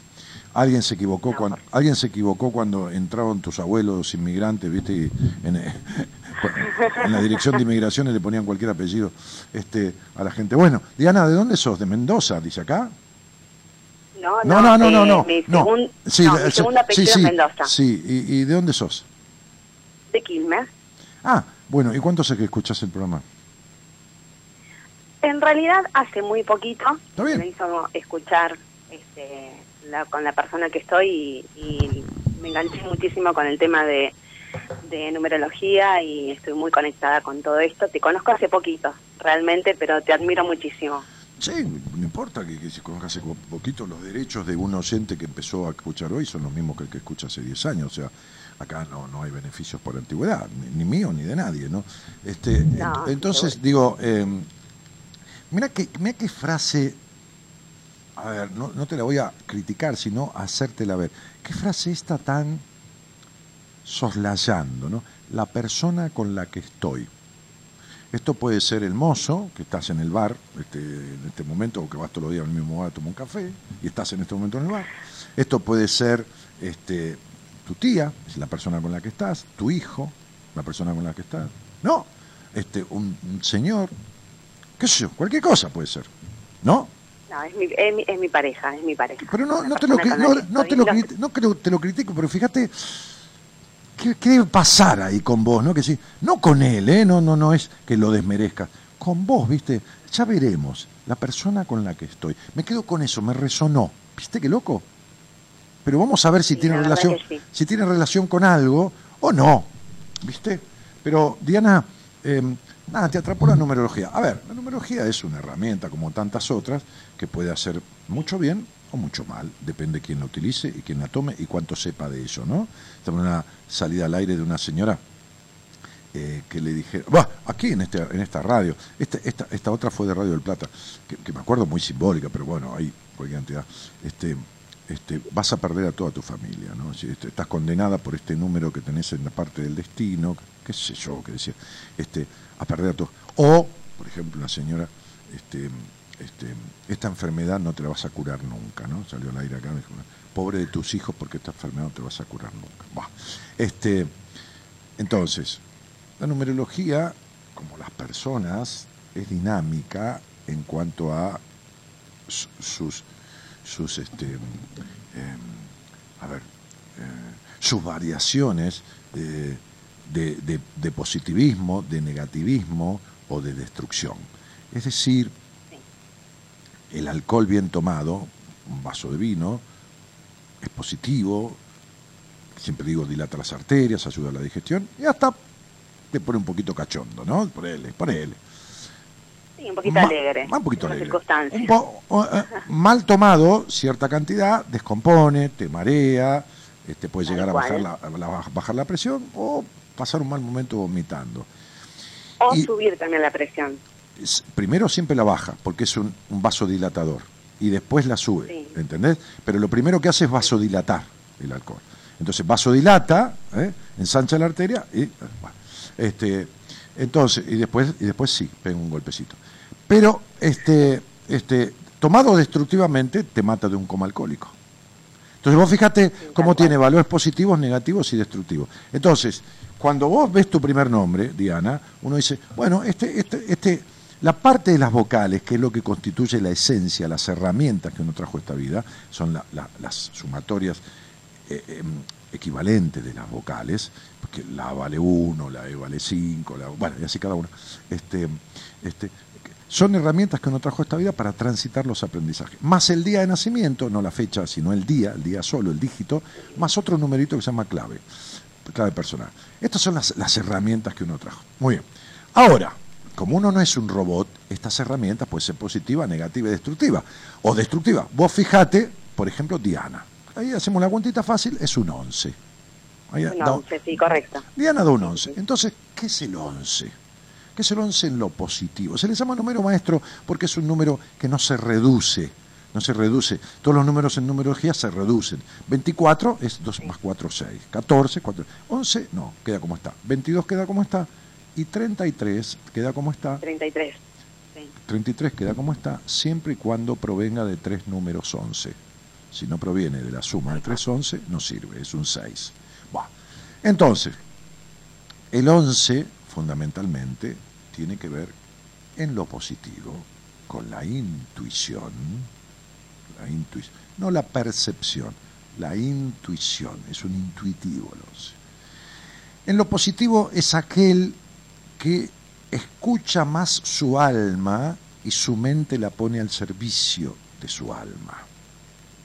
Es decir, que los deseos en la vida. Siempre y cuando no interrumpan cuestiones que tienen que ver con la vida del otro, si más que gana que tengo de matarlo, ¿no? Bueno, entonces, los deseos de su alma, esto que le brota del pecho, de lo que se llama la inteligencia emocional, bien, son prioridades para la cabeza del otro. No es la cabeza el amo, sino que el alma es quien ¿no? va de pasajero en este carruaje y la cabeza es el cochero, ¿no? lo lleva a donde el alma pide. El 11 es la capacidad natural de estar por encima de lo común de las miserias humanas. No es fácil, es decir, que hace aquel con su culo, que hace este con su vida, estar por encima de esta cuestión. El 11 es el número de soltar los pesos de la historia. Por eso, generalmente, generalmente la persona con un número 11, cuando no está viviendo medianamente como debe, aprendiendo lo que debe, este, este, en un nombre, o en el centro de su esencia, o en algunos lugares, el número 11, yo detecto fácilmente dolores en la espalda alta. Muy bien. Entonces, después el 11 tiene lo negativo. Lo negativo del 11 es que pierde ese potencial de elevación que tiene del alma y al contrario este, queda en la duda. Que, sí, pero no, pero no, pero vacila, vacila todo el tiempo. Y lo destructivo es el sometimiento, ¿no? que sería, se reduce ese potencial del 11, se transforma en un 2 y en el aspecto más negativo y, y, y destructivo del 2, que es el sometimiento ultranza. Entonces, ¿de qué depende que esto de lo bueno, lo, lo, no bueno, lo destructivo? De cómo uno va viviendo y aprendiendo lo que vino a aprender en esta vida. ¿Se entiende? Claro. Entonces vos, claro, entonces vos deberías bajar la exigencia, deberías bajar la demanda, deberías bajar el capricho, ¿entendés? El aniñamiento, la discusión al pedo, ¿entendés? Sí, sí, sí, toda esta huevada que la tenés de chiquitita, por este hogar en el que naciste, que parecería, si lo fotografiamos tu papá, tu mamá, vos todos juntos, parecería la familia ideal, y sin embargo te dejó tanto quilombo. Oh, que ni, sí, totalmente, y eso sí. Que ni te, que ni te cuento, que ni te cuento. Entonces, ¿qué sucede? Sucede esta cosa, estructurada, insatisfacción, una nena que nunca fue nena, una madre melancólica, dramática, controladora, sufrida este, este, y una hija que hereda esto, y hereda los prejuicios de la madre, y las culpas en la sexualidad. Entonces dice, la persona con la que estoy, y no puede definir nada claramente en la vida, ni asumir, ni poner las pelotas o los ovarios y decir, esta soy yo, y que se cague el cantor. ¿Entendés? O sea, esta soy yo. Eso es madurar. Eso es lo que viniste a aprender a esta puta vida. Madurar. Madurar es ser quien se te canta el culo ser y bancarte las consecuencias. No vivir en el control con el complejo de puta, con esto, controlando todo y haciendo de la vida un esfuerzo y viviendo en el mismo gris en el que te creaste, porque te creaste en una casa gris, no de color, sino de forma de vida, en el que nadie disfrutaba de un carajo. ¿Te queda claro? ¿Entendiste? Entonces ya te estoy, me estoy corrigiendo entonces, no, no, no, espera, espera, espera. Entonces, no, escucha, escucha que te hace falta, porque nadie en la puta vida te escuchó. Cuando creciste nadie te escuchó. Entonces, nadie te crió, nadie dijo quién es esta chica, vamos a escuchar quién es este ser. No, te criaron como debía ser. Y cuando tenías que ser todavía una boludita que se le cayeran los mocos, ya eras una señorita que te hacías cargo de mil cosas que no te correspondían. Entonces, digo, y no hice una puta cuenta, ¿eh? O sea, este es un papelito con tu nombre. Solamente vi el primer nombrecito, el segundo y la fecha de nacimiento. Lo vi nada más. Porque vos sabés que el pizzero, cuando revolea la pizza y la tira para arriba y la revolea y le cae perfecto y la sigue dando vuelta como si fuera un sombrero, no es que nació sabiéndolo, es que viene hace años practicando. Tal cual. Entonces yo, con esto, lo, lo, manejo así. Cuando alguien viene a una entrevista conmigo y yo pongo su nombre en la computadora para que me saque porque la entrevista es a fondo, con detalle. Es decir, todos los cálculos, yo ya sé todo lo que le pasa. Ya le di la mano, sentí la mano como es, de cómo miro el aspecto físico, no el aspecto de, de, lujo, ¿eh? ¿no? Sí, sí, sí, la postura, la mirada, eh, la mirada, cómo saludó, y miro su numerología y ya sé todo. Me tardo luego una hora en explicarle pero que ya, ya está ahí, y cuando le pregunto a qué viniste, me contesta, ya, ya tengo tres cuartas de la cosa sabida y por dónde va a salir de esto y por dónde todo lo demás, ah, eso seguro, eso seguro. Entonces, digo, todo esto que te estoy diciendo es parte de lo que no aprendiste, por lo cual el cuerpo duele, si no es arriba es abajo en la cintura baja, este, eh, eh, eh, ¿cómo se llama? Este, la insatisfacción, no importa lo que tengas, porque además avisale a tu, a tu mente que los príncipes azules no existen, que este señor con el que estás es camino al príncipe azul, pero no, no, no, no, al pedo. Quédate ahí o déjalo, pero el príncipe azul no va a venir nunca. Porque viviste la, toda la vida, toda la vida con el príncipe azul. ¿Entendés? No. Siempre fueron sapos violetas. Entonces, fíjate, porque eh, no, sí, se, convirtieron en eso, ¿viste? ¿Entendés? Como, como el tema con tu papá, ¿viste? Como el tema con tu papá. O sea, no, no, no, no, no, no. Bueno, habría que explicarte en detalle, pero digo, me encanta que te guste la numerología. Por favor, te pido, no te pongas a estudiarla ahora. No, no la llames a Marita, no le pidas mi curso, no nada. Porque en realidad... Ay, ya lo hice, ya mandé un mail. Bueno, está bien. Mirá, mirá, mirá, qué puto brujo que soy, ¿no? Y mirá cómo, y mirá cómo si yo me fijara en la parte, digamos, a ver, vamos a decir, material o comercial o lo que fuera, porque, a ver, yo tengo una vida, pago la luz, el teléfono, la nasta del auto, y vivo de mi profesión, lógicamente, diría, bueno, che, sí, da. No, mira, está bien, vos querés hacer ese curso, está bien. ¿Querés comprarlo? Bueno, está bien, compralo, déjalo ahí, no lo hagas. O sea, o no lo compres nada. Te voy a explicar por qué. Porque todo lo que yo te nombré es así. Y la capacidad de intuición y comprensión y todo lo demás que vos tenés no está. No está fluida, ni está eh, eh, eh, puesta en vos de manifiesto como para que vos comprendas la numerología. No tenés nada de estúpida. Vas a entender pero vas a entender lineal, vas a hacer una revista para ti, esta persona es un 8, y vas a decir cosas porque es una... Vas a utilizar la numerología para querer controlar, porque sos una controladora. Escondida. Un poco escondida. No soy mucho de controlar al otro. No, Sin embargo, por ahí controlo mis emociones. Te controlás vos, sos una controladora. Déjame que te explique. Vos te controlás. Sí. Entonces no hay apertura del alma, hay un dominio de la mente. Y entonces sería, va a ser difícil. Yo que te lo puedo decir, a veces cuando yo hacía el curso hay gente que venía, bueno, yo qué sé, no le voy a prohibir, no, nada. Pero no, seguro.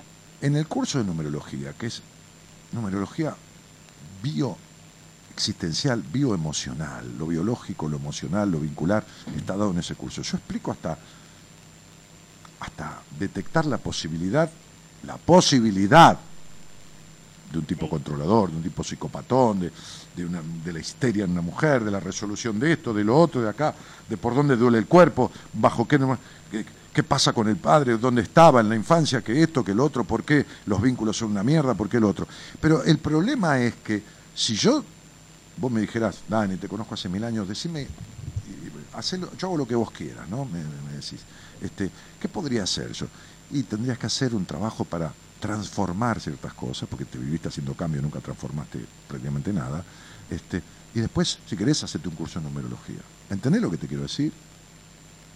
Tal cual. Es decir... Primero transformar mi ser, digamos. Pero lógico, porque con un vacío en el alma, con una, con una necesidad de controlar, con un nivel de exigencia como vos tenés, esto va a ser difícil, si no imposible.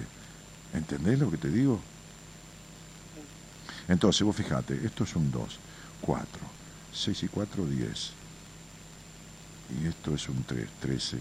Bueno, por eso, no importa que un tipo te baje la luna a vos, te la baja la luna, viste que los astronautas tuvieron que viajar, no, no el tipo es mago y te baja la luna. Y vos le decís, este, ah, este, yo creí que era de otro color y te vas. ¿Entendés lo que te digo? Es difícil que algo te llene, que algo te dé plenitud en el alma. Pero no porque naciste así, porque estás así, por esta personalidad adquirida mayoritariamente en el seno de la familia que nunca elegiste y que te dejó las consecuencias que más o en menos todas las familias nos dejan y les dejamos a los que vienen porque el objetivo de la vida es evolucionar. Si uno se queda como lo criaron, lo único que cambia es el alimento. En vez de papilla y manzana rallada, se come un asado con un vaso de vino. Pero eso no es transformar. Eso es cambiar los hábitos. ¿Eh? ¿Cuánta verdad? Claro, eso es cambiar los hábitos. Por eso, hoy vino esta, esta chica que fue paciente mío durante un tiempo a verme con un temita puntual y le dije, mira, vamos a trabajar 30 días y te vas a meter en un seminario y vamos a terminar esto en 30 días, porque esto es esto, esto, esto y esto. Sí, Dani me dijo, se puso a llorar, ¿no? Se le caían las lágrimas, pero no de tristeza, de la emoción de sentirse explicada, ¿no? ¿Viste? Porque Tal vos le haces centro y es una emoción, ¿no? Entonces, este, yo me acuerdo de mis años de terapia cuando el terapeuta me decía, mi psicoanalista me decía tal cosa y a mí me hacía centro, ¿viste? Entonces dije, negra, vamos con un mes, un mes y pico conmigo, un toquecito, te meto en un seminario, te hago un shock de transformación ahí y se acabó. Y esto lo arreglamos al toque. Entonces, digo, no sé, qué es bueno y qué es malo. No es malo que hagas el curso de numerología, no es que sea bueno o sea malo, es que me gustaría que lo aproveches. Si lo vas a hacer, hacelo, vas a descubrir cosas linealmente. No lo utilices para nadie. Utilizalo para descubrirte vos, pero anda a arreglarlas con alguien, Sí, porque vos no la vas a arreglar sola. No, no, no. Es lo que querés toda la vida, arreglarte sola con todo y poder con todo, ¿viste? Sí. A mí me pasa este, esto de, de, sinceramente, con la persona que te dije, con la persona que estoy, que realmente amo, que es la persona que amo, este, algo que, que aprendí con él es el sentir. Yo no sabía lo que era el sentir. Desde el alma estoy hablando, ¿no? Desde un contacto, desde todo tipo de contacto.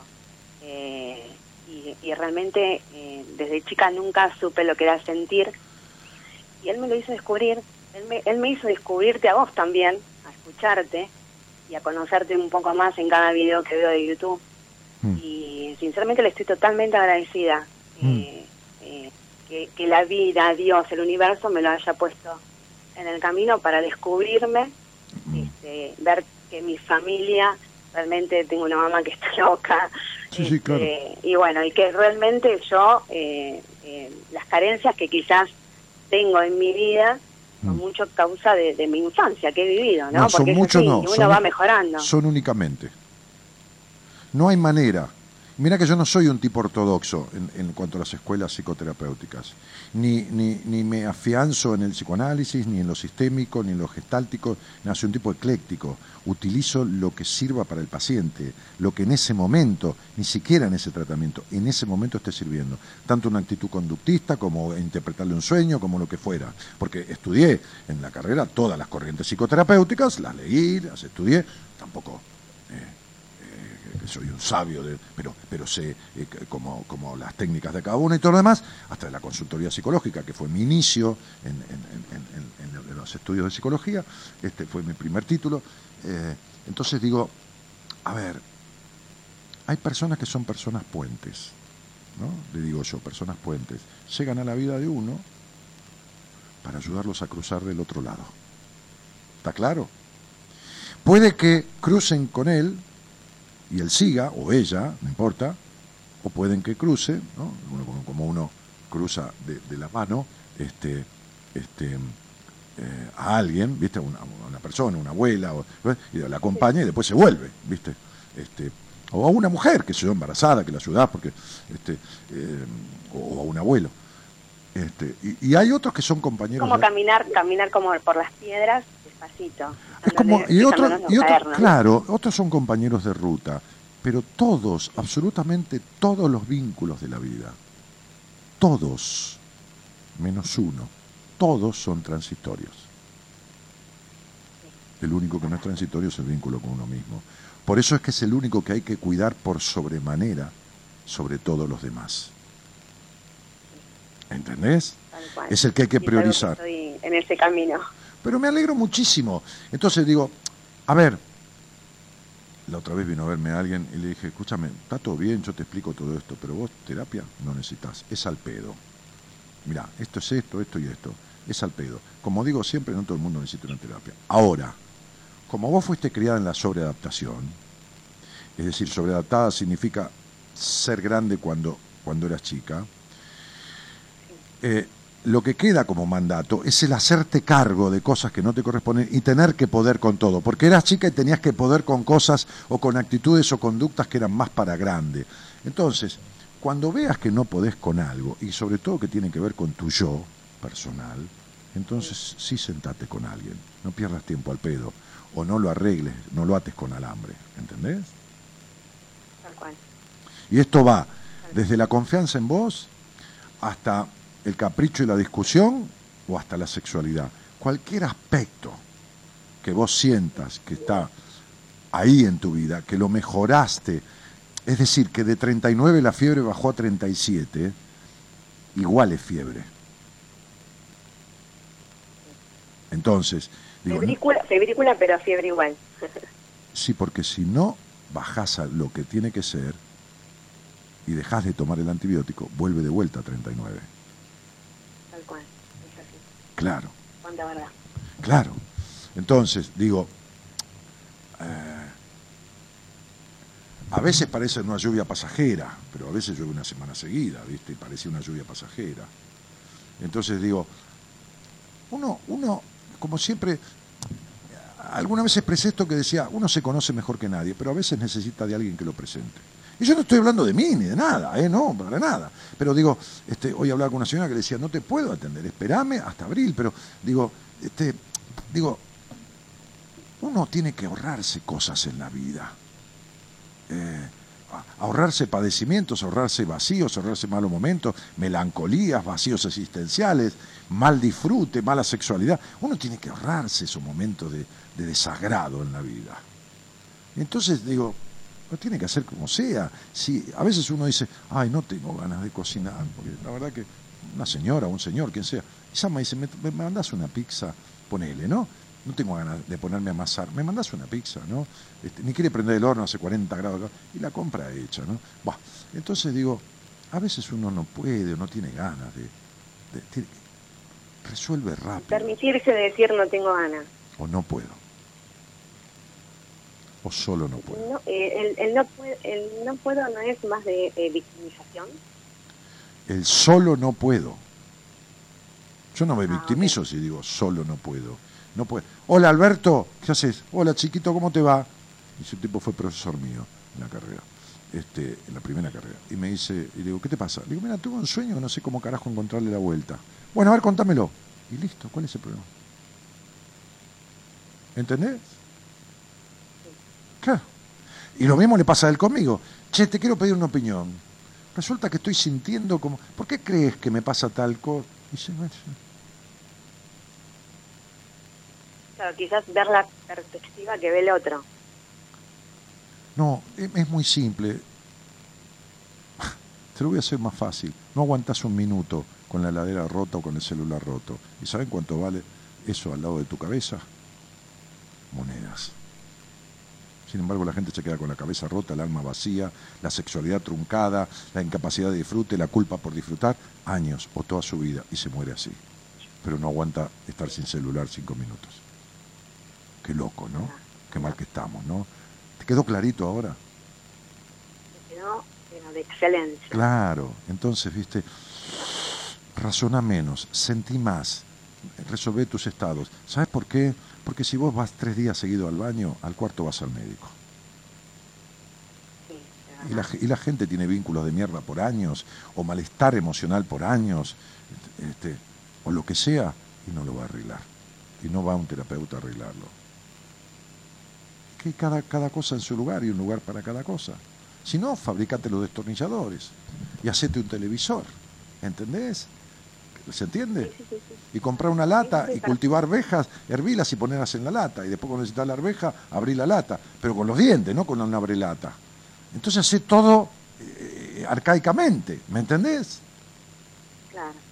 Lo que pasa es que en mi en lo que yo estoy descubriendo, lo descubrí, no es que lo estoy descubriendo, ya lo descubrí.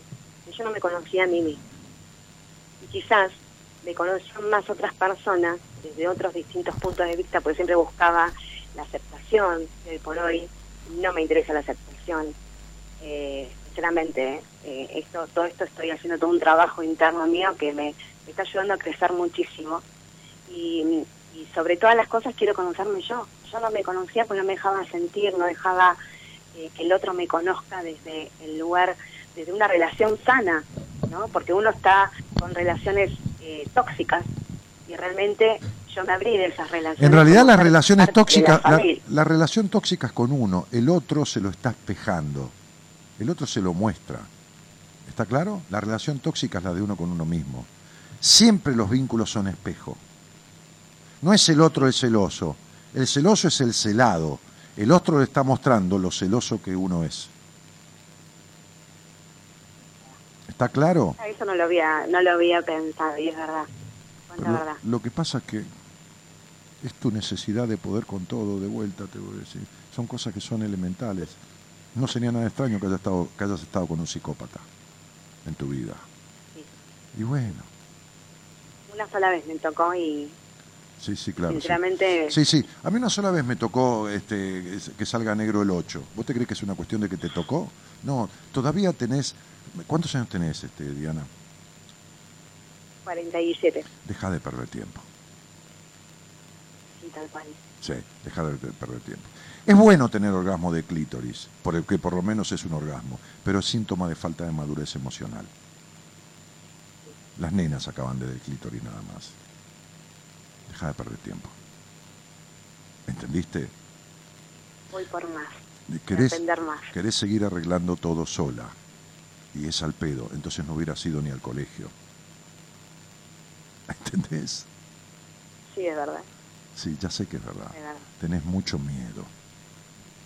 Cuando uno quiere arreglar cosas solo, como digo siempre, ningún cirujano se opera a sí mismo. Y eso que tiene un título. Vos no tenés ninguno para arreglar tu cabeza. Y te he probado en cosas que son elementales. No has dado respuestas como para. Si querés hacer curso de numerología, arregla todo, aprende todo, controla todo, arreglate todo sola. Y si algún día te das cuenta, entonces busca a alguien. A mí no me gusta tardar 10 años para lo que puedo resolverlo en, en, tres meses o en cinco. Yo por lo menos no. Vos, si tenés 47 y, y, querés resolver las cosas sola, que yo veo que hay de base que no están resueltas, eh, además me alegra mucho el tipo con el que te juntaste, es una buena compañía, aparentemente no lo conozco, no sé quién es, este, veo que ha resonado en vos, es una buena pareja, pero la pareja de uno no es el terapeuta de uno. Es imposible. Y aparte yo estoy haciendo terapia igual. Me alegro muchísimo. En la cual me está dando herramientas y bueno, uno elige si dejarlas adentro de un de, la valijita o usarlas realmente. Y yo elijo usarlas. entonces, entonces, si estás haciendo terapia, hubiéramos empezado por ahí, está divino. Me alegro mucho. Si estás haciendo terapia y se está yendo tu vacío, esa sensación de incompletud, y bajas el capricho y la demanda para que de alguna manera en los vínculos con los hombres tengas lo que no tuviste en tu infancia, y, sacás eso de tu vida porque madurás y creces y te das cuenta que el otro no está en la vida tuya para satisfacer tus deseos, ni vos para satisfacer el deseo, claro. Y entonces estás arreglando eso, entonces sí no esperes a ser perfecta porque nadie lo es, entonces sí, claro, ahí sí hace tu curso de numerología. Porque tenés la comprensión necesaria, ¿entendés? Pero acordate, la insatisfacción, el no control, el no capricho, la no discusión todo el tiempo al pedo, todas esas cosas tienen que casi estar afuera de tu vida porque el hijo realmente crece. Entonces sí, si esas cosas están fuera de tu vida, hace el curso. Si no, si estás como yo te dije en lo negativo de ciertos aspectos, porque todos lo tenemos y todos tenemos que ir sanándolos o transformándolos, no lo hagas todavía. ¿Está claro? Está perfecto. Entonces te mando, un, te mando un cariño grande. Gracias por escucharme. ¿eh? Un placer hablar con vos. nada, gracias a vos, gracias a vos. Chao. Somos la buena compañía que no ve el medio vaso vacío, pero igualmente, de 0 a 2, lo llenamos juntos. Buenas compañías. Con Daniel Martínez.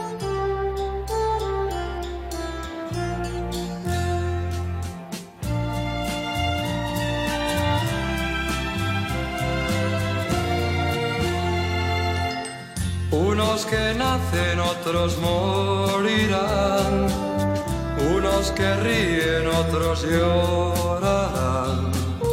Aguas sin cauces, ríos sin mar, penas y glorias, guerras y paz.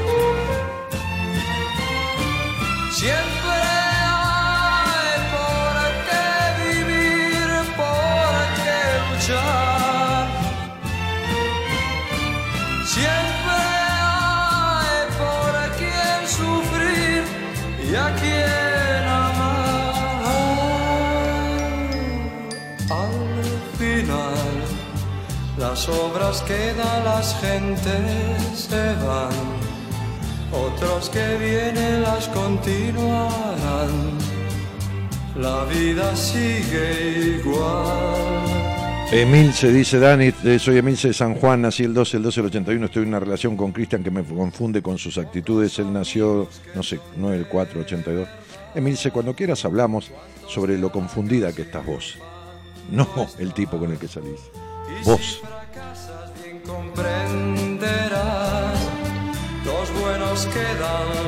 Buenas noches, Dani. Buena semana, dice Graciela Vidal. Y Elizabeth Marini dice: ¿Me llamás? Me da ocupado. Ah, creo que. No sé si. Eh, ah, ¿No es la señora que hablamos recién? Elizabeth Marini, ¿no? Bueno, no sé. Me da ocupado, dice. Eh, no sé a dónde te da ocupado. 11 25, 11 43 25 12 20. Difícil, hay un par de líneas ahí. Bueno, fíjate. Gabriela María Bruni se me da ocupado también. A todos. Estás muy solicitado, comito, te se la pasan llamándote. Sebastián Fernández dice, muy buen programa, Dani, un abrazo. Matías Zurita dice, mi maestro querido, te amo con todo mi corazón, abrazo grande. Mati, querido, un abrazo, mi viejo.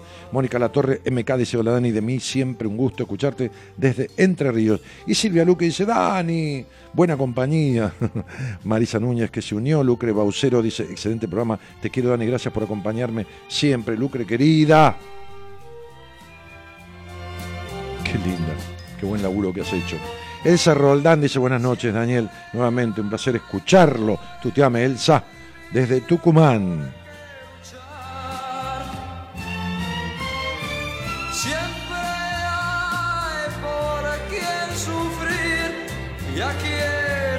No, no, sufrir es una elección, ¿eh? Esto siempre hay por quien sufrir, jodete si andás sufriendo. El dolor es inevitable, pero el sufrimiento es una elección. ¿eh? Sufrir es eso, ¿eh? Sí. Iván, Ibi Gracino Ayala dice, después de mucho tiempo te volví a escuchar, tuve la oportunidad de hablar con vos hace algunos años, algunas cosas solucionadas y otras por solucionar. Bueno, la vida es así. Saludos desde Paraná, Entre Ríos, dice, así que un saludo. Bienvenido nuevamente. La vida sigue igual.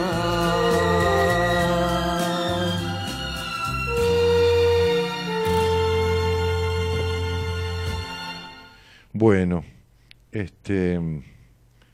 Cristina dice Palomino, gracias por aclarar, pareces un secretario, le gusta, pareces figuretti, va con onda, él le dice, ¿cómo joden? Se divierte, ¿no? En el chat. Sandra Mastri dice, hola Dani, buenas noches, qué enriquecedor escuchar. Ah, ya lo había leído, gracias querida. María Fernanda Donelli, un placer escucharte, saludos. Bueno, Marifer, un cariño. Alba, ¿cómo te va? Buenas noches, querida. ¿Qué tal? Buenas noches, encantada. Mucho gusto. ¿De dónde eres? Igualmente de Matadero. ¿Y, desde cuándo Buenas Compañías? Y hace un par de meses. Mira, ¿y cómo, ¿y cómo llegaste, Albita? Eh, la noche me gusta escuchar la radio y te encontré un par de veces y mm. me encantó y y casi siempre que puedo y si no al otro día trato de escuchar. Sí, no, tampoco siempre, porque mira que me aburro yo de mí, imagínate vos, ¿entendés? no, date una vacación. Bueno, pero yo ahora hago el programa, este, antes lo hacía todos los días, ¿no? durante veinte y pico de años, pero ahora hace un par de años que lo hago lunes y miércoles nada más, y después mi equipo, así que este, este, no jode tanto escuchar dos por semana. Mío, después escuchar a los chicos, ningún problema, al contrario. Este, Albita, ¿y con qué me vivís, querida? Eh, vivo ahora con mi hija. Me separé hace 20 días. Mm, mira. Y, bueno, estoy mal, estoy triste. Y está bien. A pesar de que veía venir la situación. Mm. Eh, está bien que estés mal y estés triste. Es un duelo. Aunque sea para mejor, es un duelo. Mirá, Siempre digo el mismo ejemplo, cuando uno cambia bien un departamentito de, no sé, con todo cariño digo departamentito, porque incluso transité el rubro inmobiliario muchos años, hace añades atrás, este, em, y, se va a una, a una, gran casa, ponele, que no sé, un golpe de, éxito en la vida, o el dinero, qué sé yo, este, aunque el cambio sea para bien, igual los primeros días anda perdido en la casa. ¿Entendés? Vos cambiás a un perro de casa y el perro anda dando lo cambiás de casa, de, vivienda al perro y anda dando vuelta los primeros días que no encuentra su lugar, ¿viste? Sí, es, te digo que me siento una opresión en el pecho que no sé para dónde salir corriendo. ¿A ¿Quién eligió la separación? ¿O quién la decidió? Eh, mi marido. Ajá. Ajá. ¿Y, ¿Y, qué dijo? No, no, importa por qué. ¿Por, qué. ¿Por qué lo sabe él solo? ¿Qué fue lo que dijo? ¿Viste una vez? Que se había cansado de pedirme eh, amor y que no se lo supe dar, que se sentía muy solo. Eh, lo cual a mí no me parecía que era de esa manera. Mm. Sí, hubo momentos en que fue una persona conmigo de lo mejor, siempre. Para mm. mí, lo mejor de lo mejor. Pero era muy absorbente, muy controlador, mm. Y había momentos que yo me sentía muy mal. Yo no entiendo lo mejor de lo mejor con esa característica. ¿Entendés esto? Las personas, ¿Cómo, cómo no las personas suelen calificar de lo mejor a lo que no es bueno. Sí, sí, seguro. Lo pensé muchas veces. Entonces, esta, esta cuestión tuya de fue lo mejor de lo mejor, pero era controlador, era esto, era lo otro. Digo, ¿entendés? Sí, sí. ¿Entendés la contradicción en que se vive? Sí, sí, sí. Claro. Entonces, Lo viví mucho tiempo. Eh, sí, sí, sí. Ahora... Sin saber qué hacer. No, no, saber qué hacer no, no querías hacer. No me animaba. Pero ¿cómo te vas a animar? La primera etapa de tu vida está regida por la, la suma del día y el mes de nacimiento. Esto significa siete. Esto significa una intrusión muy fuerte de tu madre Decime el vínculo que tuviste con tu padre entre tus 5 y tus 15 años. ¿El vínculo con mi padre? Sí, sí. ¿En qué consistía? ¿Cuál era la emoción eh, que sentías? ¿Era, eh, era, ¿Era, carencia, era enojo? ¿Era, era, ¿Era vacío? ¿Era qué? ¿Era qué? No, yo soy la, la menor de tres varones. Eh, cuando mi papá siempre quiso tener una nena y fue el orgullo de él y mío y y lo viví en un hogar humilde, pero con mucho amor. Muy mucho amor. Bárbaro, divino. Y decime eh, cómo era el vínculo con tu mamá. Y mi mamá era la tipa que ponía las cosas en orden en la casa. Muy bien, decime cuántos hijos tuvo tu mamá. Eh, cuatro. Eh, tres varones y vos, ¿no? Antes tú cometiste un furcio, dijiste, soy la menor de tres varones, ¿no? no estamos para analizar. Es verdad. No, no estamos para analizar finito eso, pero bueno, eso va para, para, para tu terapeuta, para algún proceso de terapia. Entonces, digo, eh, el punto es este: ¿cuatro hijos o cinco? No, no, cuatro. Ajá. ¿Tu papá qué era? Mi padre. ¿Era el padre de tu mamá? ¿Era el marido o más bien era el hijo? Un pseudo hijo. Y puede ser que el hijo. Entonces tuvo cinco. Entonces tu papá fue un tipo bueno. Muy bueno. Sí, bueno para nada, en función paterna. La, te dije, naciste en un hogar donde la madre intrusionó muchísimo. Y el padre, que era el bueno, y la madre, la yegua, en realidad el padre fue cómplice. Porque si yo mato a alguien, me llevo la billetera y vos te venís a comer conmigo caviar y champán, sos tan cómplice como yo. A pesar de no haberle pegado un palazo al tipo. Se lo pegué yo, vos estabas presente. No hiciste nada para evitarlo. Entonces tu padre fue el cómplice pasivo de tu madre. Y entonces como papá fue el bueno y te dio todo y fuiste la princesa y papá el hombre ideal, papá nunca es un hombre, tuviste un marido que te estuviera encima, aniñado como un boludo en la pollera de su madre, para que te diera todo lo que te dio su padre, pero que fuera tuyo, porque papá te dio todo, pero siempre era de mamá. Para eso tuviste un controlador y la angustia existencial que tenés es la falta de ese control, porque vos sos una controladora y toda la vida, toda la vida fuiste una desconfiada. Toda la vida que no? Sí, por supuesto. Que yo, sí, por supuesto, por eso. No, pero no, no, no, no me digas nada porque no voy a tener tiempo. Aprendé. Bueno. Aprendé porque toda la vida tuviste que ser perfecta. Hiciste una muñequita de torta de la mujer perfecta para el mundo. Si estás con un desconfiado y controlador, sos desconfiada y controladora. ¿Está claro? Claro, nadie es hincha de River y se junta con el de Boca. ¿Se entiende lo que estoy diciendo? Ya sé que se junta. bueno, perfecto. Entonces sería, a ver, imagínate que yo termino este programa y voy a mi casa, ¿no? Entonces, en mi casa está mi mujer. ponele, ¿no? Entonces me dice, ¿qué haces? Ya con cara de culo, ¿no? Entonces digo, nada, vengo a la radio. Ajá. ¿Y por qué llegaste 15 minutos tarde? Porque lo fui a llevar a Gonzalo, que lo llevo y, y como lo llevé un poco más allá, dice, aparte te escuché hablar con una mina en la radio, dijiste cielito, sos un boludo, ¿qué tenés que estar baboseándote? ¿Vos te imaginás eso? ¿Que me pase eso? No. ¿Sabés la patada en el orto que le pongo? Le compro un sándwich de milanesa para que no se muera de hambre en el aire, ¿entendés? Te pasó porque por ahí se muere de la patada en el culo que le, le pongo en órbita. Entonces sería, ¿por qué? Porque yo no le voy a revisar nada, ni la voy a controlar, ni tres carajos de nada. ¿Está claro? ¿Entendés? eh, Entonces sería, ¿vos viste algún preso que controle al carcelero? No. No, no, no. ¿Por qué?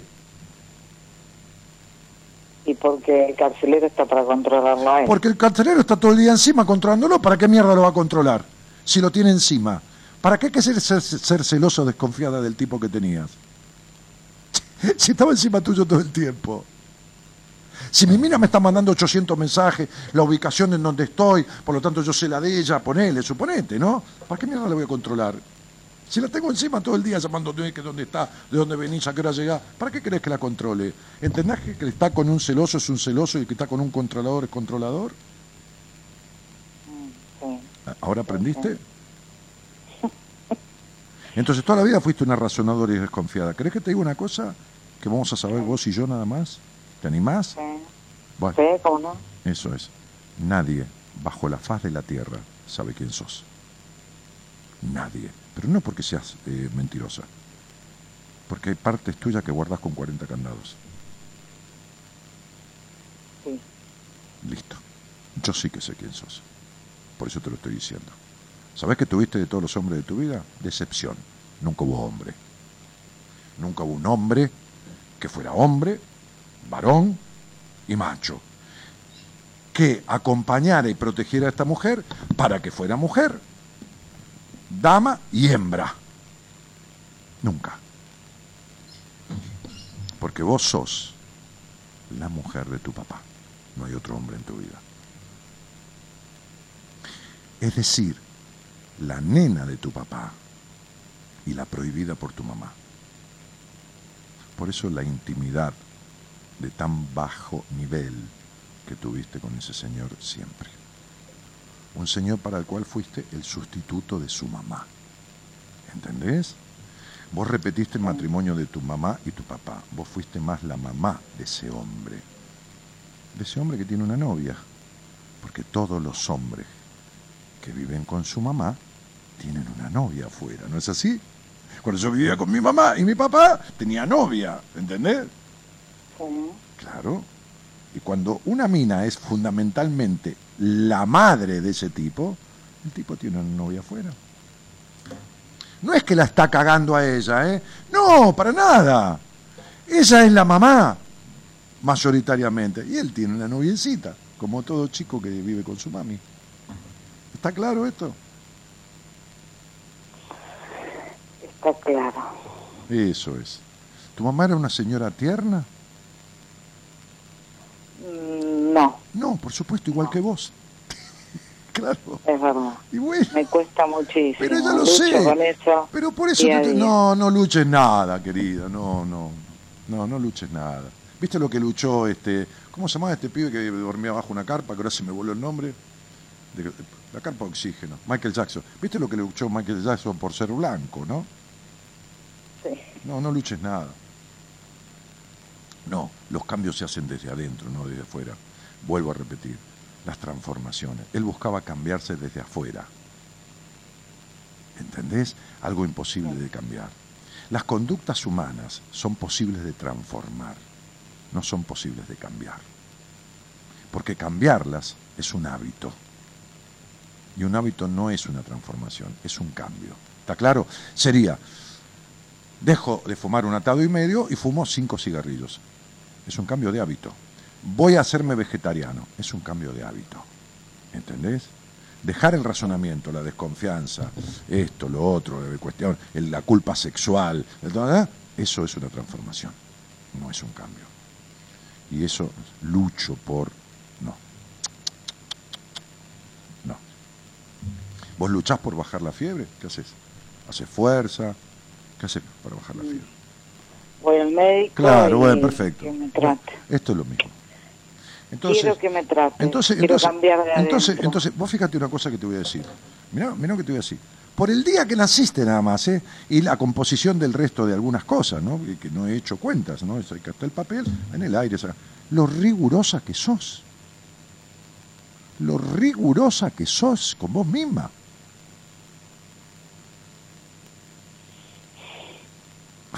Puede ser, sí.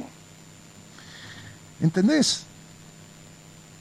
¿Y qué dice tu fecha de nacimiento? Que lo que faltó en tu vida es protección paterna. Mira, pero fíjate cómo uno le mueve el tablero al otro, que llega, ¿no? Hay gente que viene a verme a mí con 15 años de terapia, con 17 años de terapia, con 23 años de terapia, con 5 años de terapia. Y yo le digo, ¿te perdiste 5 años de tu vida o 14 años de tu vida no arreglando nada y hablando para la mierda de tu mamá, ¿no? Sí, bueno, mira el quilombo que tenés con tu papá. ¿Cómo quilombo con mi papá? Si mi papá era bueno, sí, nadie dice, no, no te pegaba con un fierro, nadie dice que fuera malo. Pero no hubo función paterna, no hubo protección. ¿Entendés? La famosa frase, papá diciéndole a mamá, che, sí, ¿puedes terminar de romperle las pelotas a esta chica y dejarla crecer en libertad? Si a vos te cagaron la infancia, no se la cagues a ella. ¿Me haces el favor mientras vivas conmigo? Me criás hijos libres, con mi ayuda.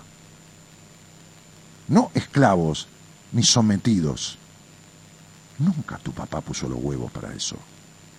Entonces, este papá ideal era bueno, como dicen los yanquis, bueno para nada, en la función paterna. Después era un buen señor, traía plata, la familia comía, pero, ¿entendés? Fíjate que papá era el bueno y mamá la yegua, y sin embargo sos igual a tu madre. Eh, ¿Cómo, cómo- pero ¿cómo puede ser? ¿Entendés esto? ¿Por qué? Y porque fue el modelo fuerte. Sí, muy fuerte. Y vos sos igual que ella. Y repetiste el matrimonio con tu padre. Y entonces, es- eh, los hombres niños, como explico en uno de mis libros en Mujer Plena, ayudan a la mujer a dos cosas.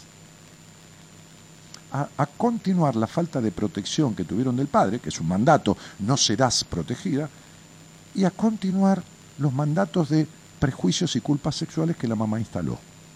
Entonces, como el hombre niño es como un niño que chupa la teta de la mamá y no siente nada de lo que le pasa a la mamá.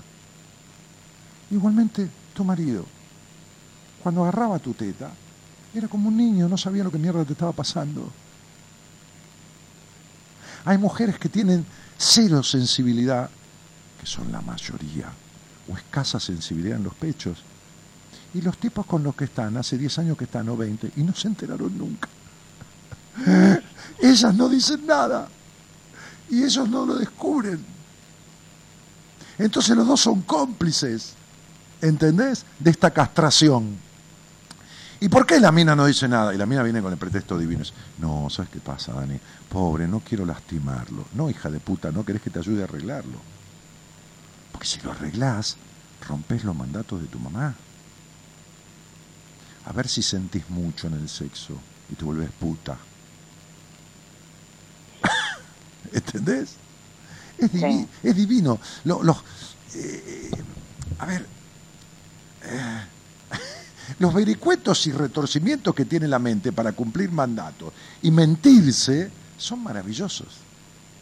Después escuchate esta charla mañana y volvete a, a- a desmenuzar y enterarte. Como te dije, nadie te conoce en el mundo, pero vos tampoco. Date cuenta. No. Date cuenta No. que tenés, mi cielo, mi cielo, tenés cincuenta y pico de años. Y no importa, ¿eh? nunca es tarde cuando la dicha es grande. Y estamos revelándote, y con todo amor y cariño de mi parte y agradecimiento a vos por tu honestidad y tu sinceridad. ¿Sabes lo que es que hables con un tipo que está en una radio y puedas tener esta conversación que no tuviste con ningún hombre en tu vida, ni con ningún ser humano?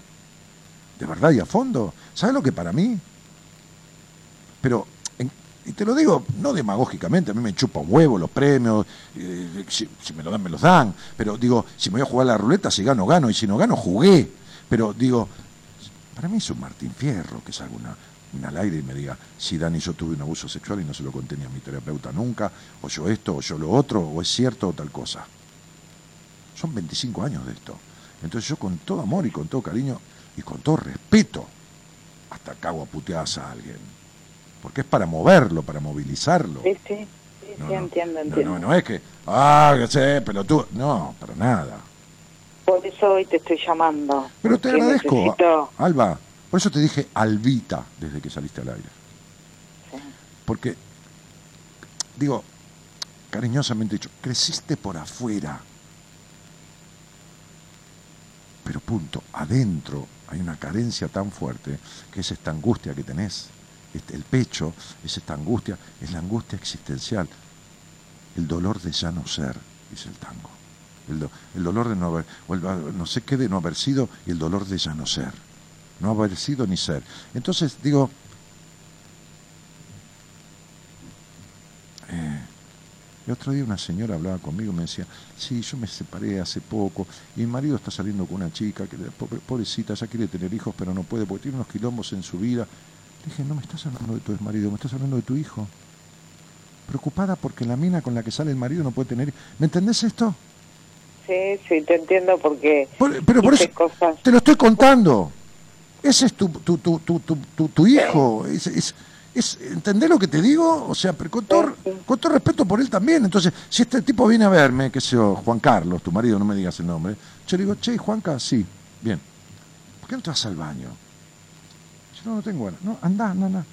Anda, cerra la puerta, bajate. Estas cosas hago yo, ¿eh? Bajate los pantalones, mirate los huevos. Fíjate que tenés bolitas, chiquitas. No te crecieron las bolas. Hoy me decía una paciente mía, Che, le digo, ¿cómo andás de tal tema y tal tema con tu marido? Dice, mira, yo te voy a decir una cosa. Cambió en algunas cosas, se puso firme. El otro día yo le pregunté, me dijo, ta, ta, ta, ta, me explicó, ¿no? Una situación. Y le digo, ah, sí, mira vos, qué casualidad. Me dice, no, casualidad no, te fue a ver a vos y tuvo una sola charla. Ah, sí, mira, mira, le digo, sí, mira. Y ojito, ¿eh? Le dije, ojito, porque te acordás la que eras hace tres meses atrás, ojito porque te, quedaba, te va a quedar vacío el nido, ¿eh? Porque a este le alcanzó con una conversación conmigo, ¿eh? Entonces le digo, que ni te voy a decir de qué. No sé qué le dijiste, me dice ella, queriéndome sonsacar, porque también era la madre de este boludo. Entonces le digo, este, ni te lo voy a decir, ¿qué carajo te crees que soy yo? Esto es un secreto profesional, ni lo que le dije, ni lo que me dijo, ni con lo que le expliqué, ni cómo se fue, ni qué carajo me contestó. Es problema de él y mío, querida, le dije. Entonces, le digo, algunos tipos, ¿por qué no te miras los huevos frente al espejo? No, tranquilo, tal no hay nadie. Cerra la puerta y mirate. Vas a ver que son bolitas. ¿Entendés? Sí. sí. Por eso quería hablar con vos porque quiero hacer un cambio de adentro y vivir Hacelo. años que tengan que vivir de otra manera. No, escuchame una cosa, Alba. Yo, yo a veces digo esta frase que la encontré un día en mí mismo, ¿no? Común, ningún hallazgo. Pero digo, este, no, no, el otro día le decía a una abogada del interior del país, ¿no? Le decía, déjate de romper los huevos. A esto que decía la, la del nene con el marido, con, con la chica, ¿viste? Que no podía. una conversación que cualquier madre me haría, ¿no? Entonces, este, este, este, le dije, este, lo, que te voy a decir a vos, ¿no? Muy simple, no, te mueras así, ¿viste?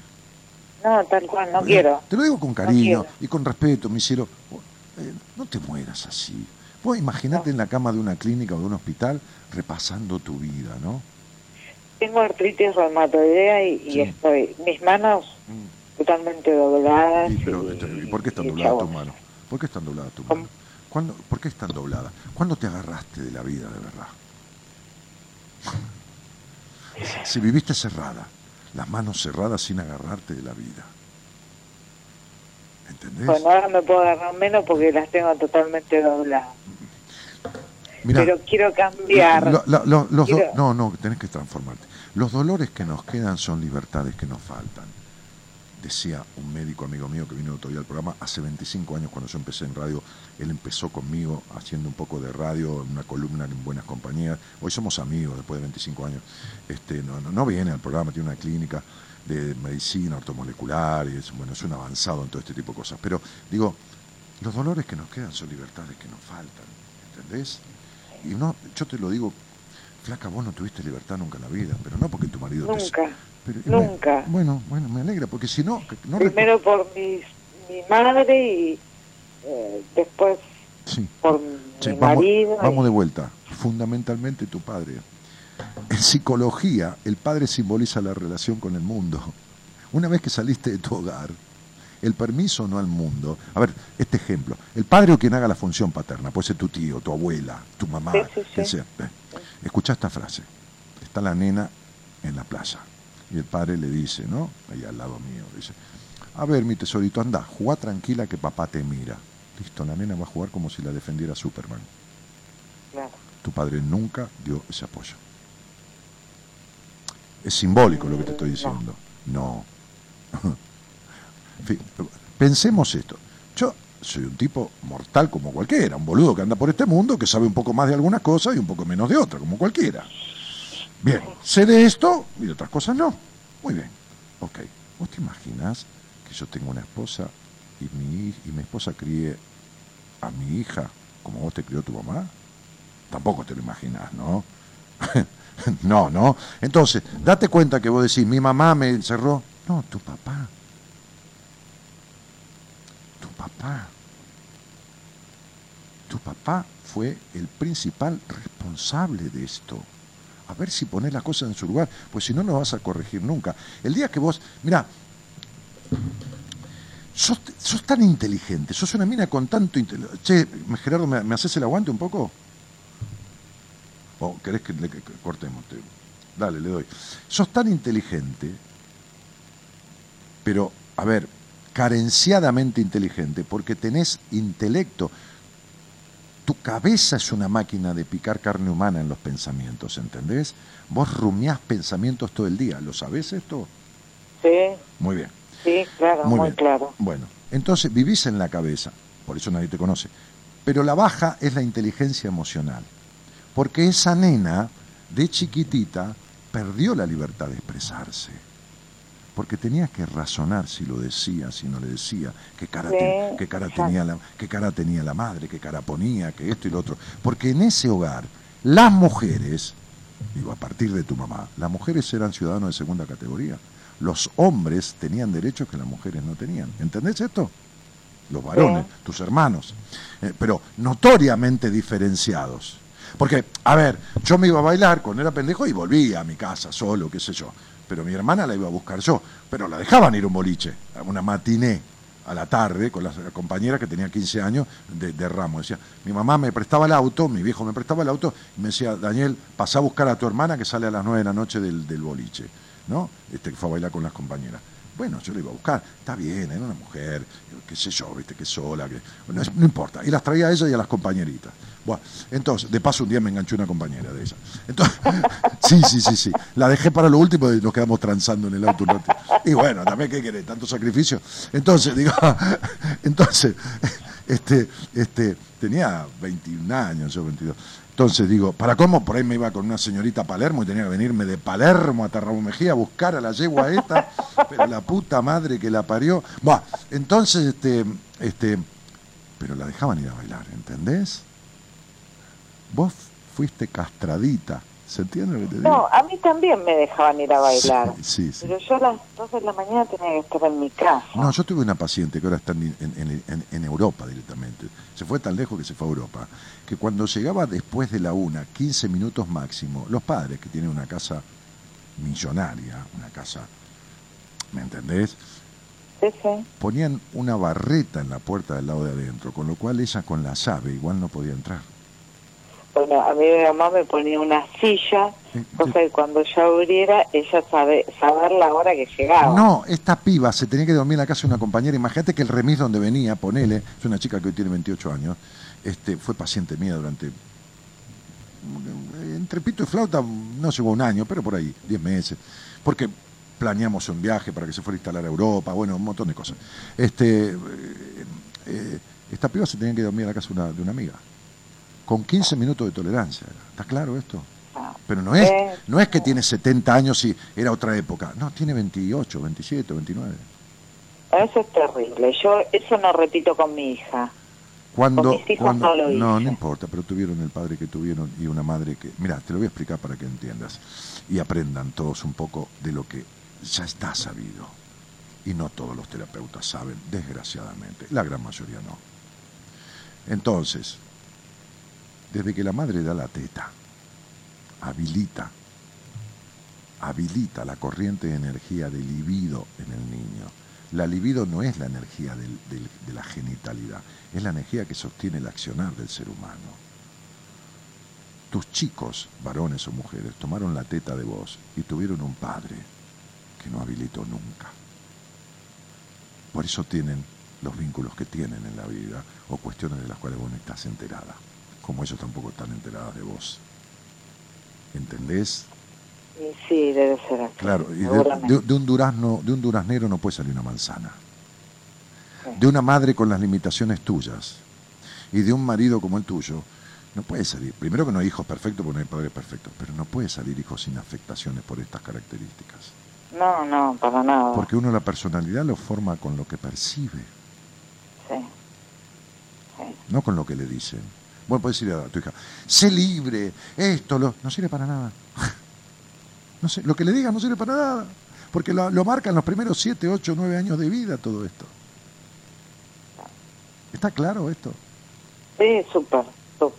Entonces, Alba, digo, dedícate a hacer esta frase que yo a veces digo, basta ya, ahora yo. Nunca pude ser yo, nunca pude expresarme libremente. Voy a decir lo que se me canta el culo. Y se acabó. Al que le gusta bien, al que no le gusta también. Como digo siempre, imagínate si yo tendría que decir en este programa las cosas que, por ejemplo, hablo pensando en si le va a gustar o no a la gente que escucha. No, no, imposible. Y entonces es lo mismo la vida. Quiero verte y quiero cambiar desde adentro. Bueno, eso es otra cosa. A mí, a mí quien quieras, anda a, buscar al mago Merlín, no importa, pero digo, no te quedes así, salí en la búsqueda. No, no, no, no quiero sufrir más. Sí. Porque estoy sufriendo. Sí, no.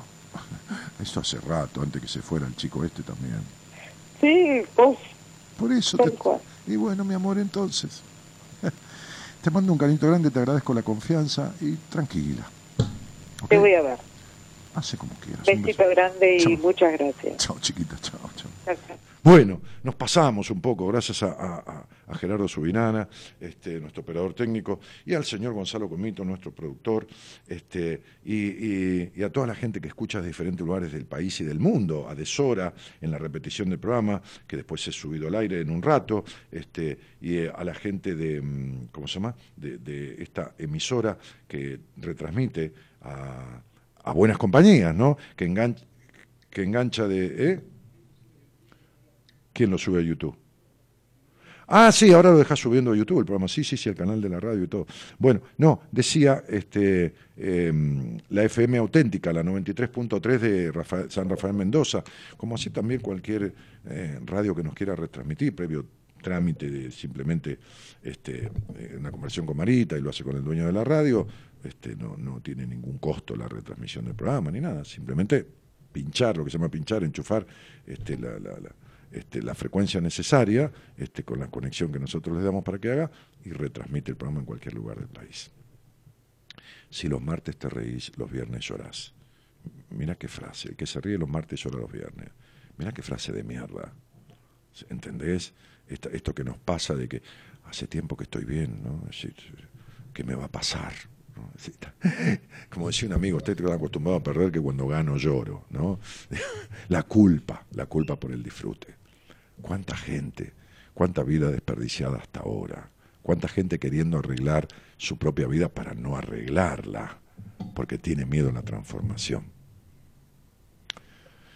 Les dejo un cariño grande. Mañana en Buenas Compañías, Pablo, el licenciado Pablo Mayoral, licenciado en Psicología de la Universidad de Buenos Aires, astrólogo también, este, y, y más buenas compañías. Buenas noches a todos. Muchas gracias por estar. ¿Qué tema es este?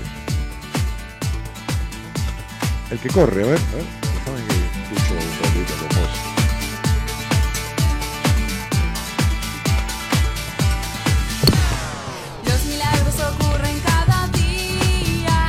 Hola,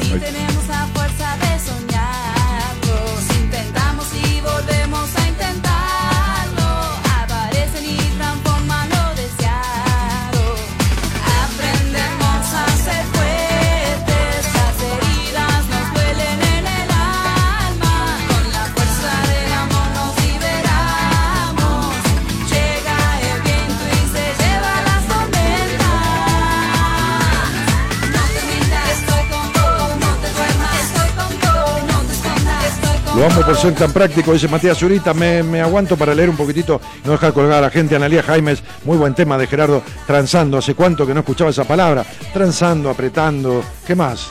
Chapando. Chapando más antiguo que transando. Transando de mi época, chapando es de la época de mi viejo. Pero se usa chapando. ¿Eh? Que siga hablando su libro abierto, maestro, dice Laura. ¿Qué voy a hacer? Mónica Lesa Fernández dice: Los dolores que nos quedan son libertades que nos faltan. Se toma y se copia y se hace suya esa frase. Me estoy quedando pelado de la misma manera que vos. Me estoy mimetizando con vos, dice Matías Zurita. Pero, a ver, pero, pero pendejo, ¿qué me estás hablando? Yo te llevo 30, 30 y pico de años. Fíjate, macho. Vos te estás quedando pelado de la falta de libertad que tenés. ¿Entendés? Esta pelada, todo es el espacio que tenés a tu mamá metido adentro. en la cabeza, que te ocupa tanto lugar que no te queda lugar para el pelo. Buenas noches, Dani, dice Miriam. Este, y Patricia Rivero dice, siempre lindo escuchar buenas compañías. Mocu Facundo dice, buenas noches, Daniel. Y Gabriela María dice, genio. ¿Y qué más? Y Débora Lescano dice desde Tucumán, te escucho, la verdad, hermoso como marca usted, deja de decirme usted, con cada palabra, temas que me marca. Eh, Ivana dice, Daniel, tengo tu libro, ojalá algún día pueda hacer terapia con vos. Mi problema es la injusticia, no la tolero. No, ¿cómo vas a tolerar la injusticia si sos injusta con vos misma? Por eso te jode tanto la injusticia. Muy bien, señores, buenas noches a todos, ahora sí, ¿no? Nos vamos con este tema.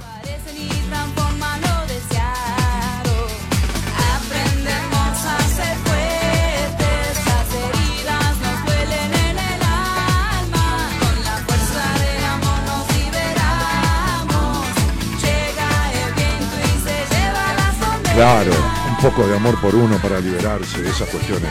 Chau, chau, gente.